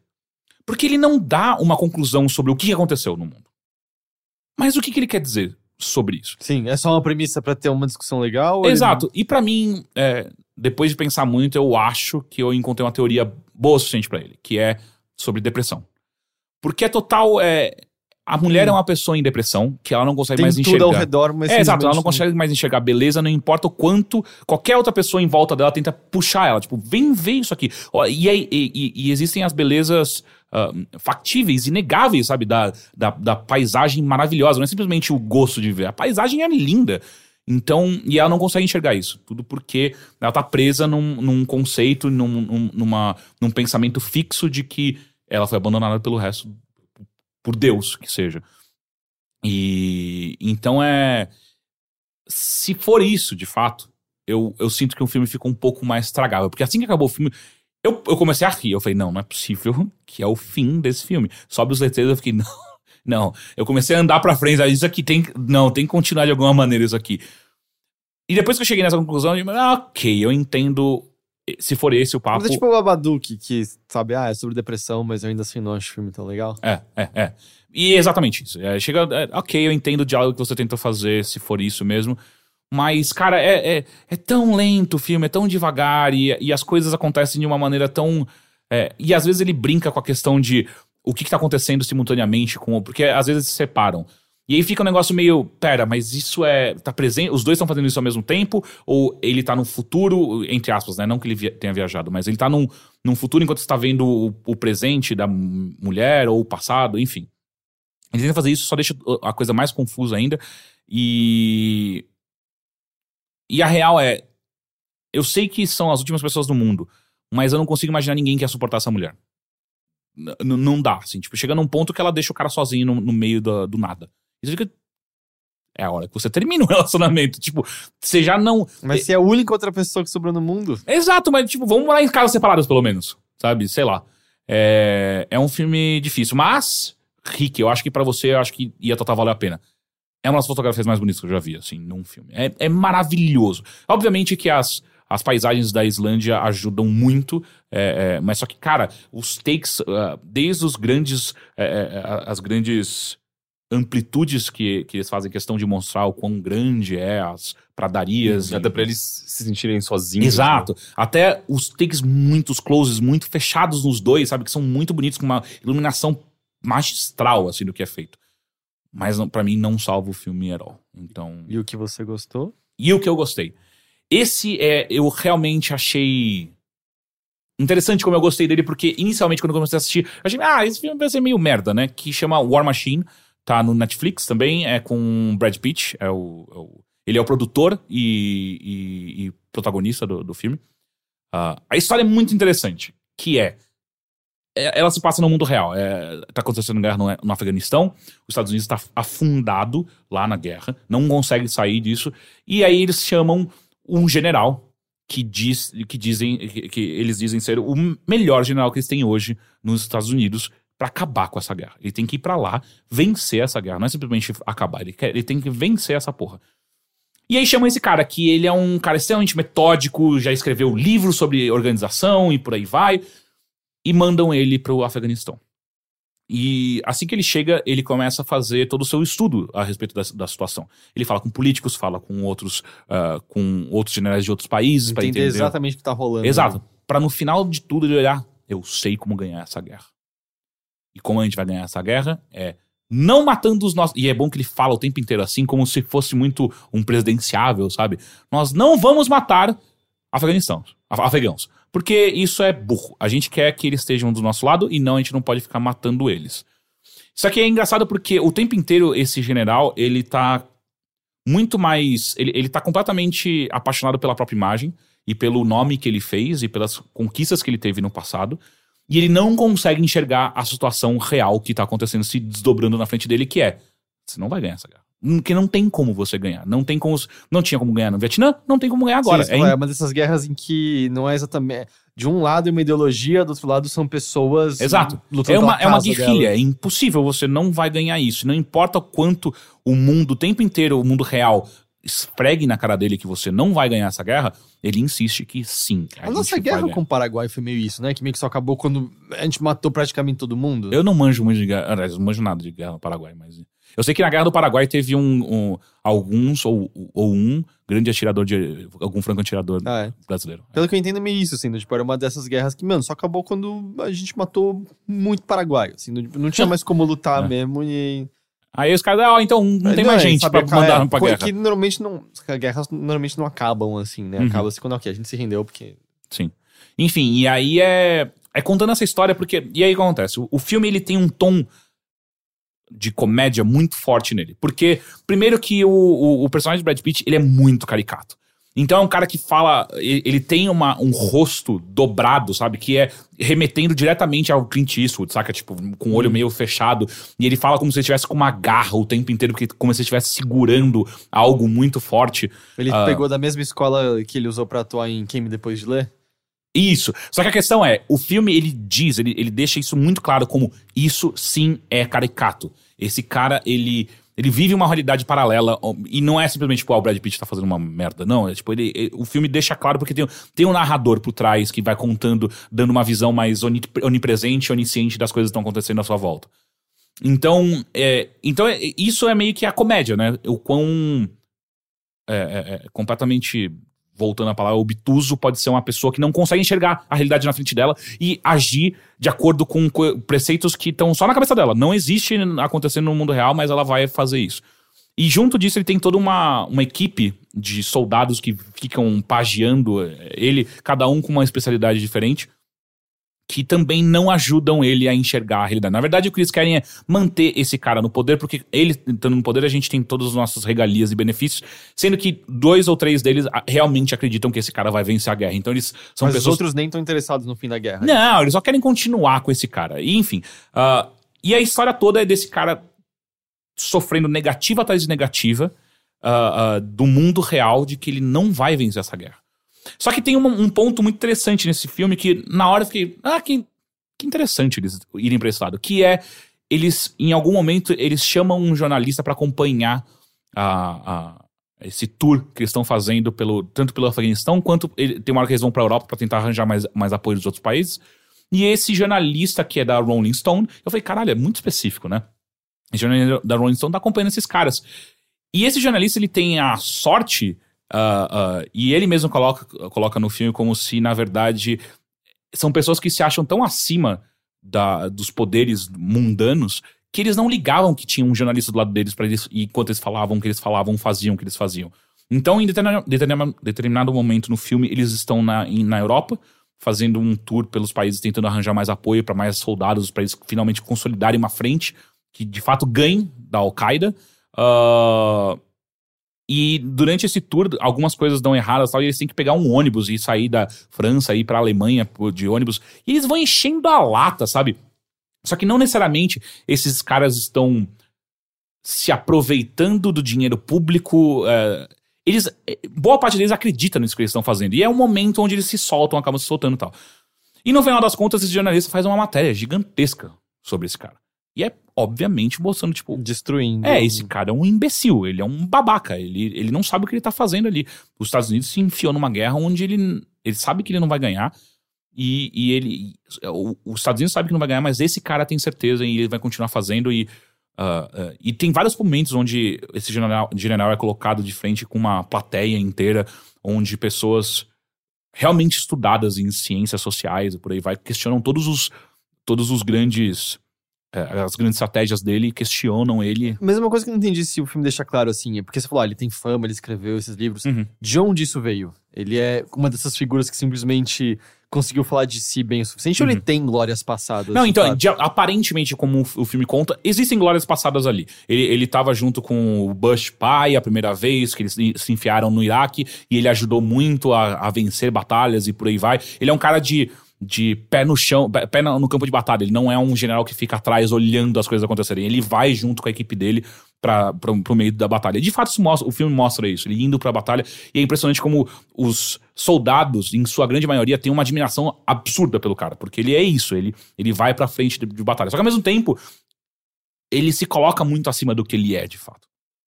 Enfim, o filme tem. Eu imagino que vocês devem imaginar pra onde vai esse filme no final das contas. Afinal de contas, ele é baseado no mundo real, então a gente sabe como que acabou a guerra no Iraque. Só que a coisa mais interessante, uma das mais interessantes, que é o filme ele coloca muito essa coisa do a incapacidade de pessoas enxergarem coisas óbvias na sua frente e agirem sem isso. E eu fiquei muito, caralho, que filme bom, né? Porque no final das contas, é a comédia, só no comecinho, porque logo em seguida você se acostuma com aquele personagem que o Brad Pitt faz, e você para de, de se importar com os trejeitos dele. Fica muito mais claro. Vira natural, mais ou menos. Fica quase natural, mas só que fica muito mais. É, é, é, é, força, é, é, fica muito mais em voga todo o mal que ele causa em prol de uma coisa que ele acha que tá certa. E, e o quanto trauma ele causa, pessoas que morrem por conta dele e tal. Então o filme, logo, rapidamente, ele toma uma, uma, uma característica muito mais sóbria e, e pesada e facilmente relacionável com o mundo que a gente vive. Você falou Iraque. É. É Iraque? Não, Iraque é aquela outra, ele tá no Afeganistão. Ah, tá. Iraque tá. é quando ele tá com o Bush pai e tal. Tá. No Afeganistão mesmo. E. E aí, quando acabou o filme, eu fiquei, caralho, que, que filme foda. Puta que pariu, deixa eu entender mais sobre esse filme. Daí eu descobri que ele foi baseado num livro, que é um livro escrito por um jornalista da Rolling Stones, que é o Michael Hastings. E eu falei, caralho, é, um- é baseado em um filme, de, em um livro de fato. E o livro ele é baseado em um general que existiu de fato. Então o general é baseado. Exato, ele mudou o nome, mas só que é de fato um, algo que aconteceu na guerra ah, do, do Afeganistão. E eu, caralho, que coisa foda, quero ler mais a respeito. E comecei a pesquisar mais sobre esse jornalista. E, e aí eu descobri que ele, durante muitos anos, ele trabalhou na, na Rolling Stone. Depois que ele fez esse livro, ele foi chamado pro BuzzFeed. E o BuzzFeed contratou ele para fazer uma matéria gigantesca sobre, sobre ah, o aparato militar norte-americano. E, e aí começam as coisas ficarem muito interessantes, né? Mais interessantes do que já são. Que é, de 2011 a 2013, esse cara ele fez uma investigação fodida a respeito de algum assunto que ninguém nunca soube exatamente o que, que era. Em algum momento ele enviou e-mails pra colegas do, do BuzzFeed falando, caras, eu tô com uma investigação muito tensa sobre algo muito pesado do que o, o exército americano fez e eu acho que o FBI tá, em- tá atrás de mim. Eu vou dar uma sumida pra ver, deixar a poeira baixar e depois a gente vê o que acontece. Isso tá onde, exatamente, essa história? Isso é, é documentado. aconteceu, é. Isso aconteceu de Não, verdade. mas, mas isso foi. Virou notícia? Sim, isso? notícia. Ah, ok. E aí tem, tem a- a- as declarações dos colegas de BuzzFeed É, eu tô dele. me lembrando dessa história agora É. que você tá falando. E aí, é, depois de algumas duas semanas depois desse e-mail, ele morreu num acidente de carro. Eita. E aí existem vídeos, e você pode pro- procurar agora no YouTube o vídeo do acidente do carro. E o acidente é, o, ele tá na, Mercedes dele, dirigindo, e de repente ele começa a acelerar sem parar até uma hora que ele bate de frente com uma, uma parede. Caralho. E aí todo mundo fica. Quê? E aí depois a autópsia do cara vem e ele não tinha nenhuma droga no corpo. Ah, a- o exame do carro, da perícia do carro, não mostram necessariamente é, nenhum problema de fato com o carro. Porém, um dos caras que, que faz a perícia disso, ele fala: Olha, assistindo as imagens que tem da, da câmera de segurança onde o carro, quando o carro bate, e o que eu tô vendo aqui no carro, isso parece muito o, o que eles chamam de car hacking que é quando você faz um. é, Você invade um carro remotamente através do computador. Ainda mais quando é uma Mercedes, que é um carro altamente computa- compu- computadorizado e tal. Caralho. É Watch Dogs 2. É, então, é total Watch Dogs, é total queima de arquivo, cara. Então, Coisa existe sinistra. toda essa coisa muito forte em volta desse jornalista. E ninguém sabe o que ele tava investigando. Ninguém sabe, porque ele não, não divulgou. Ele Mas ele não falou- deixou com alguém. Bom, se deixou com alguém, acho que essa pessoa também. Exato, não dá pra saber. Mas enfim, é. E eu fiquei muito. Caralho, que coisa foda. Tipo, ele é um jornalista que escreveu algo incrível, que gerou esse filme que é interessante porque. À primeira vista é uma comédia. Tanto que a, tanto, o pôster dele, você fala, ah, isso é claramente uma. Aquelas comédias pastelões de, de exército, por aí vai, militar. É, mas não, é um, é um filme extremamente atual e. Ah, cara, eu, eu aparentemente ele tava pra escrever outra coisa foda. né? Exato, exato. É, é. E eu preciso agora ler onde foi baseado, porque aparentemente ele tem três livros que foram muito, muito. que alavancaram a carreira do cara, sendo que esse acho que é o primeiro e depois ele publicou mais dois muito bons também a respeito do, do- da campanha militar no, no E é curioso que essa figura que se descreve do general é uma figura, assim, que eu acho que todo mundo conhece igual, né? Meio que o, o chefe barra líder, que acha que ele tem todas as soluções, ele acha que é legal por botar a mão na massa junto Uhum, dos seus uhum. trabalhadores. É. E é um cara que, na verdade. E ele é nunca- cheio de frases de efeito, sabe? É, Ele não sabe o que tá fazendo. É, ele parece justamente um cara que poderia fazer um, um workshop de empreendedorismo. E aí botava um monte Exato, de tanto que esse é o fim dele, Ah, sabe? ok. Tipo, é, ele se torna um, um, um desses cara que caras faz, é, que tem faz as grandes cara, o TED Talks dele sobre, sobre como motivar as pessoas. Tipo- Porque é isso que ele tá fazendo, tipo, ele tá lá pra motivar as pessoas. E eu não é quero muito- ficar citando nomes, mas acho que só de pensar na nossa política, ou é, eventos recentes, todo mundo consegue pensar É. em, em figuras E- que se encaixam É, exatamente. o prefeito de São. Paulo. Era isso que eu não queria entrar. Mas, mas é que é assim, claro. é, é interessante porque esse cara, ao contrário de algumas figuras que a gente tem fa- facilmente na nossa cabeça, esse cara ele realmente acredita que ele tá fazendo algo bom. Não é simplesmente alguém que tá sendo um filho da puta por ser filho da puta. Eu acho que muitas das pessoas acreditam É, tão então, realmente, né? e, e é onde eu sempre fico me perguntando até, até que ponto que essas pessoas de fato acham que elas estão fazendo algo bom, até que ponto. Por exemplo, eu penso muito no Bolsonaro, sabe? Tipo, é, durante esse filme foi muito uma coisa clara na minha cabeça. Será que o Bolsonaro se vê nessa figura também de. é, é, ele é quase que um messias trazendo uma verdade completamente incontestável. E não existe. Não, não tem como eu perder. É impossível eu perder. Eu vou ganhar isso. É, é, não sei se a parte messiânica, mas eu acho que ele acredita 100% que ele, que ele defende coisas boas, sabe? Eu Uhum, acho que ele acredita muito no que ele tá falando. Uhum. Eu acho que esse tanto, vamos dizer, dá pra chamar ele de genuíno, sabe? Sim, sim, sim. E isso eu, eu acho que sim. É, mas enfim, é, é um filme que. E é, é interessante, eu tive que aguentar um- uma comédia muito, muito mais ou menos do começo desse filme, pra depois ele se tornar algo incrível. Ah, lembrei! Outra coisa que ele escreveu, que esse Michael, Michael Hastings escreveu, é um filme que eu amei também, que é com a. Puta, eu vou, eu vou- puxar, puxar aqui, que é, é maravilhoso esse filme. Que também é sobre a guerra no Afeganistão, só que daí é do ponto de vista da imprensa. Que é com a Liz Lemon, que faz. Liz Third, Lemon, Third Rock. É. Como é que é o nome da, da atriz? Esqueci, mas a comediante do Saturday Night Live também. Sim, ela mesmo. Que É, filme é esse? Eu não tenho a menor Eu vou ideia. puxar aqui agora porque. Porra, agora tô muito curioso sobre essa história do acidente de carro e da... Cara, tem um vídeo, dá pra você assistir no YouTube. E é engraçado porque o carro tá andando normal, de repente dá uns, umas faíscas assim no, no capô e o cara começa a acelerar. Mas de quando, quando isso aconteceu? 2014. Ah, é super recente. É super e recente. ainda tem conversa sobre, ainda tem investigações sobre. Existe, se eu não me engano, existe uma, uma ONG que chama Michael Hastings for Truth, alguma coisa assim, eh, no qual eh, as pessoas tentam eh, achar mais coisas sobre, sobre Eu não sei como tá não fizeram um documentário sobre isso até agora, né? Ah, então, eu pesquisei aqui agora. é, o filme que eu tava querendo lembrar da Tina Fey, que é A Liz Lemon. a Liz Lemon. ah, o filme chama Uma Repórter em Apuros. Ah, não tem nada a ver com esse cara. é, Não é que título. título merda, assim, mas é um filme muito, muito bom. Não tem nada a ver com esse cara que eu tava achando que era Michael Hastings, não tem nada a ver com ele. Mas enfim, eu lembrei o nome do livro onde o War Machine é baseado, que chama The Operators. Eu já procurei pra comprar, eu não acho que tem em português. Só achei na Amazon ah, ah, Em inglês. no inglês. Mas, caras, é. É um filme. dos outros livros dele, você sabe? Ah, Eu posso ir olhando enquanto você vai falando. Pode ser. Mas enfim, é- eu não tenho muito mais o que falar, a- acrescentar. É, existe um documentário sobre a vida do Michael Hastings, que é outra coisa que eu não lembro agora exatamente o nome, mas eu fui atrás, existe, dá pra. Não tem no Netflix, mas acho que você consegue baixar se você procurar. É, é realmente. Eu não sei vocês, mas eu sinto uma coisa muito engraçada quando eu, eu encontro essas grandes histórias de jornalística, sabe? Tipo, eu fico muito. É, porque você sabe que alguém tem uma verdade, é uma coisa que pode mudar um, um panorama, sabe, sobre algum assunto, pode Uhum. mudar um. Pode mudar a nossa realidade de alguma forma, sabe?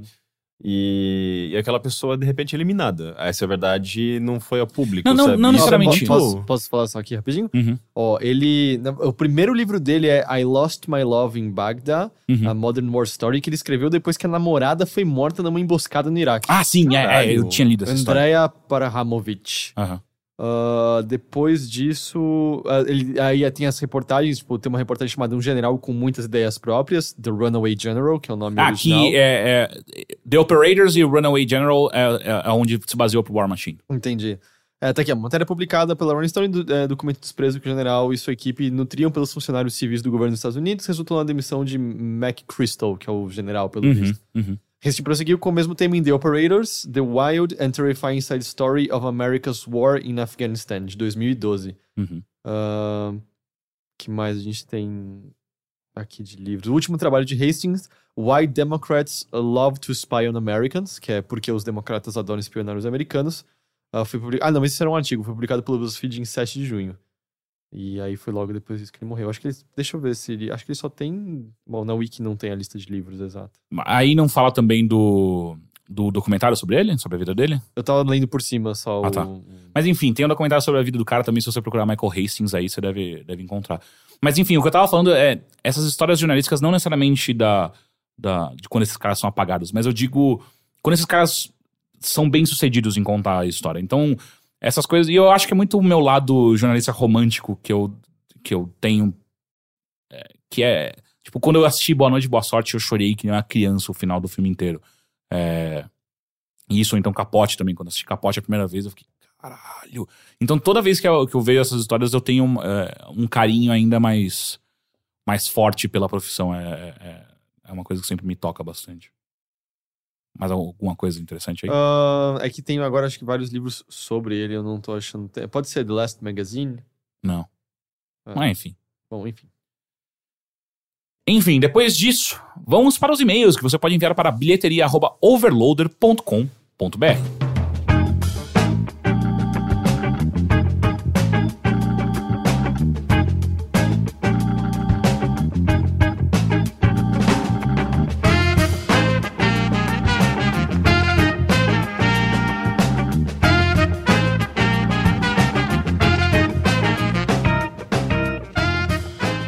Primeiro e-mail.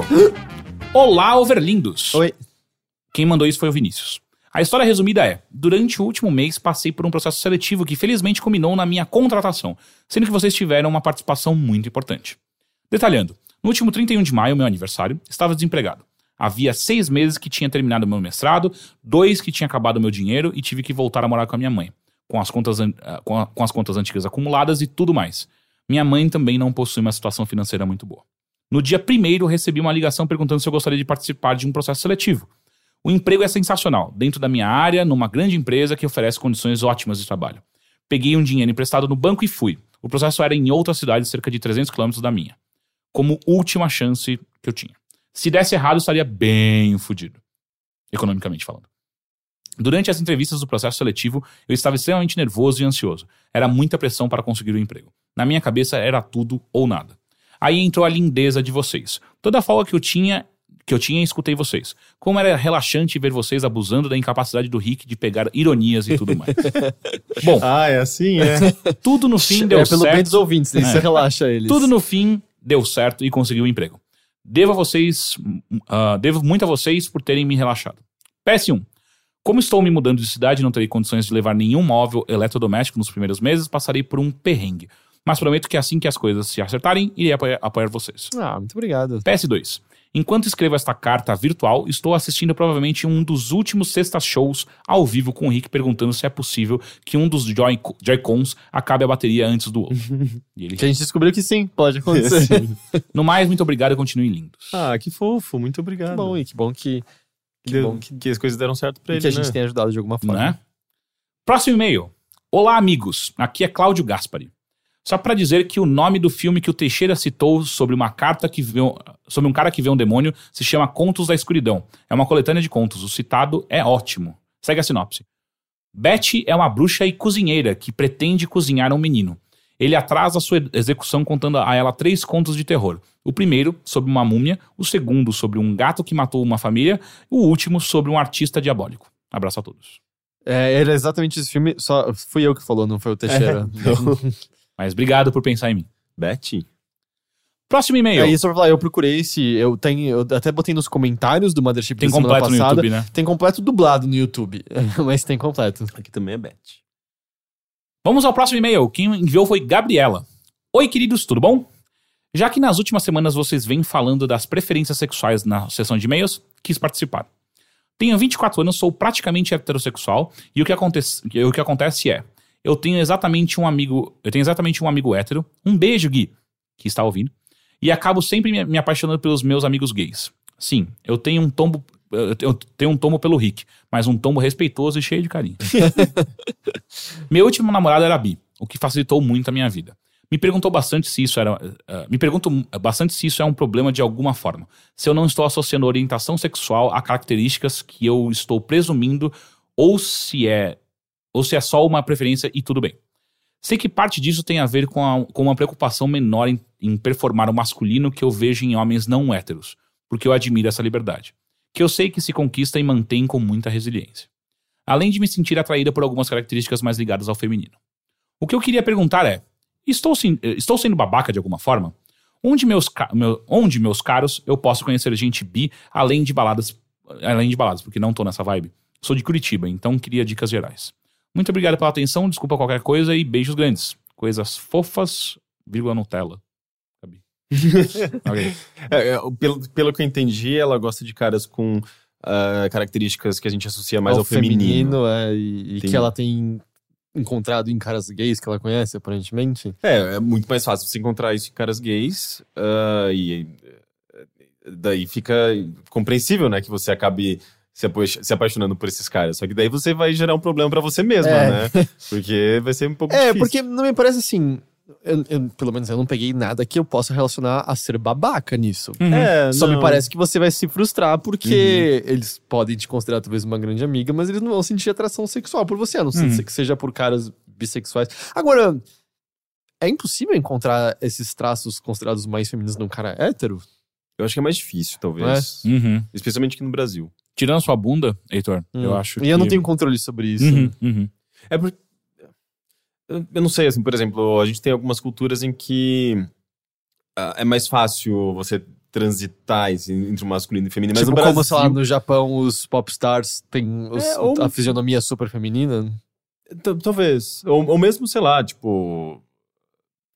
eh, Na Itália, assim, os homens eh, hétero, eles costumam não necessariamente ter características mais femininas, mas eh, eh, eles, digamos, eles têm uma, uma, um cuidado muito maior, assim, com aparência, com é? coisas. Não sabia. Sim, tanto é que Ah, o se você vai pra Itália. não foi daí? Não foi da Talvez, talvez. Itália que veio? Não sabia. Mas se você vai pra Itália eh, com a mentalidade bem brasileira, sabe, tipo, da nossa cultura machista, você vai falar, nossa, só tem, só tem gay aqui. Na verdade, não, assim, tipo, é que os homens lá, eles, eles pensam muito na aparência, eles, eles são bem mais vaidosos do que a gente. Não sabia disso. Então, ah, Porque, é assim, bem cultural. O exemplo que eu tive com a minha família na italiana não ia exatamente nessa. Não, se bem que, peraí, agora que você falou. É que eu sei que varia muito de Itália do sul pro norte, né? Ah, talvez tenha isso, eu É, não sei. mas minha família. Qual é o lado mais pobre? É o sul, né? É, eu não faço É ideia. lá, bom, o lado mais pobre é o que a minha família. É todas as nossas famílias, né? Uhum. É verdade, mas agora, por exemplo, pra pensar, assim, meu avô sempre foi super cuidadoso, assim, mesmo. é, mesmo assim, já perto de estar totalmente senil, ele ainda tomava cuidado de se vestir com o terno dele todos os dias, sapato, ele passava perfume. É verdade. É, agora que você comentou, é bem curioso. é que eu nunca tinha associado uma coisa com outra, sabe? Não, Porque ao é- mesmo tempo ele era super, sei lá, carcamano, sabe? Sim. Então, Na, na- na verdade, na Europa como um todo, assim, você vê homens héteros sendo muito mais cuidadosos com a aparência e tudo mais, e a gente tende a associar isso com feminilidade, quando na verdade, sei lá, eu acho que não tem nada a ver. A nossa cultura, eu acho que é tão machista que a gente faz essas associações estranhas. Mas, Mas- é, eu sempre tive muita resistência a isso, assim. Eu comecei a passar produtos na cara há relativamente pouco tempo e tal. É, porque- Hum, é, eu acho que assim, durante a minha adolescência, obviamente, era mais difícil porque primeiro você não tem a cabeça pra você conseguir se desvencilhar disso e também a Tibaia não ajuda muito. Hum. Ah, mas hoje em dia eu, eu, É, é engraçado porque. É, e, é, e a facilidade de você ser um homem hétero branco, né? Porque eu consigo transitar facilmente, tipo, ah, vou me cuidar hoje, ou até mesmo quando a Bia decidiu me maquiar e tá tudo bem. Uhum. Enquanto. Transitar tanto por isso quanto por. Cara, eu vou vestir essa camisa rasgada sem problema algum e eu tô cagando porque a outra pessoa tá, É, tá comigo achando. mais era o caso que eu não ligava, sabe? Aí, aí a Nina, justamente, ela me deu um, um negócio que eu passei na cara. E, Minha pele tá incrível, olha isso, olha isso. É. Eu rejuvenesci 10 anos, e É, aí é mó legal. Sim, ah, mas eu acho que.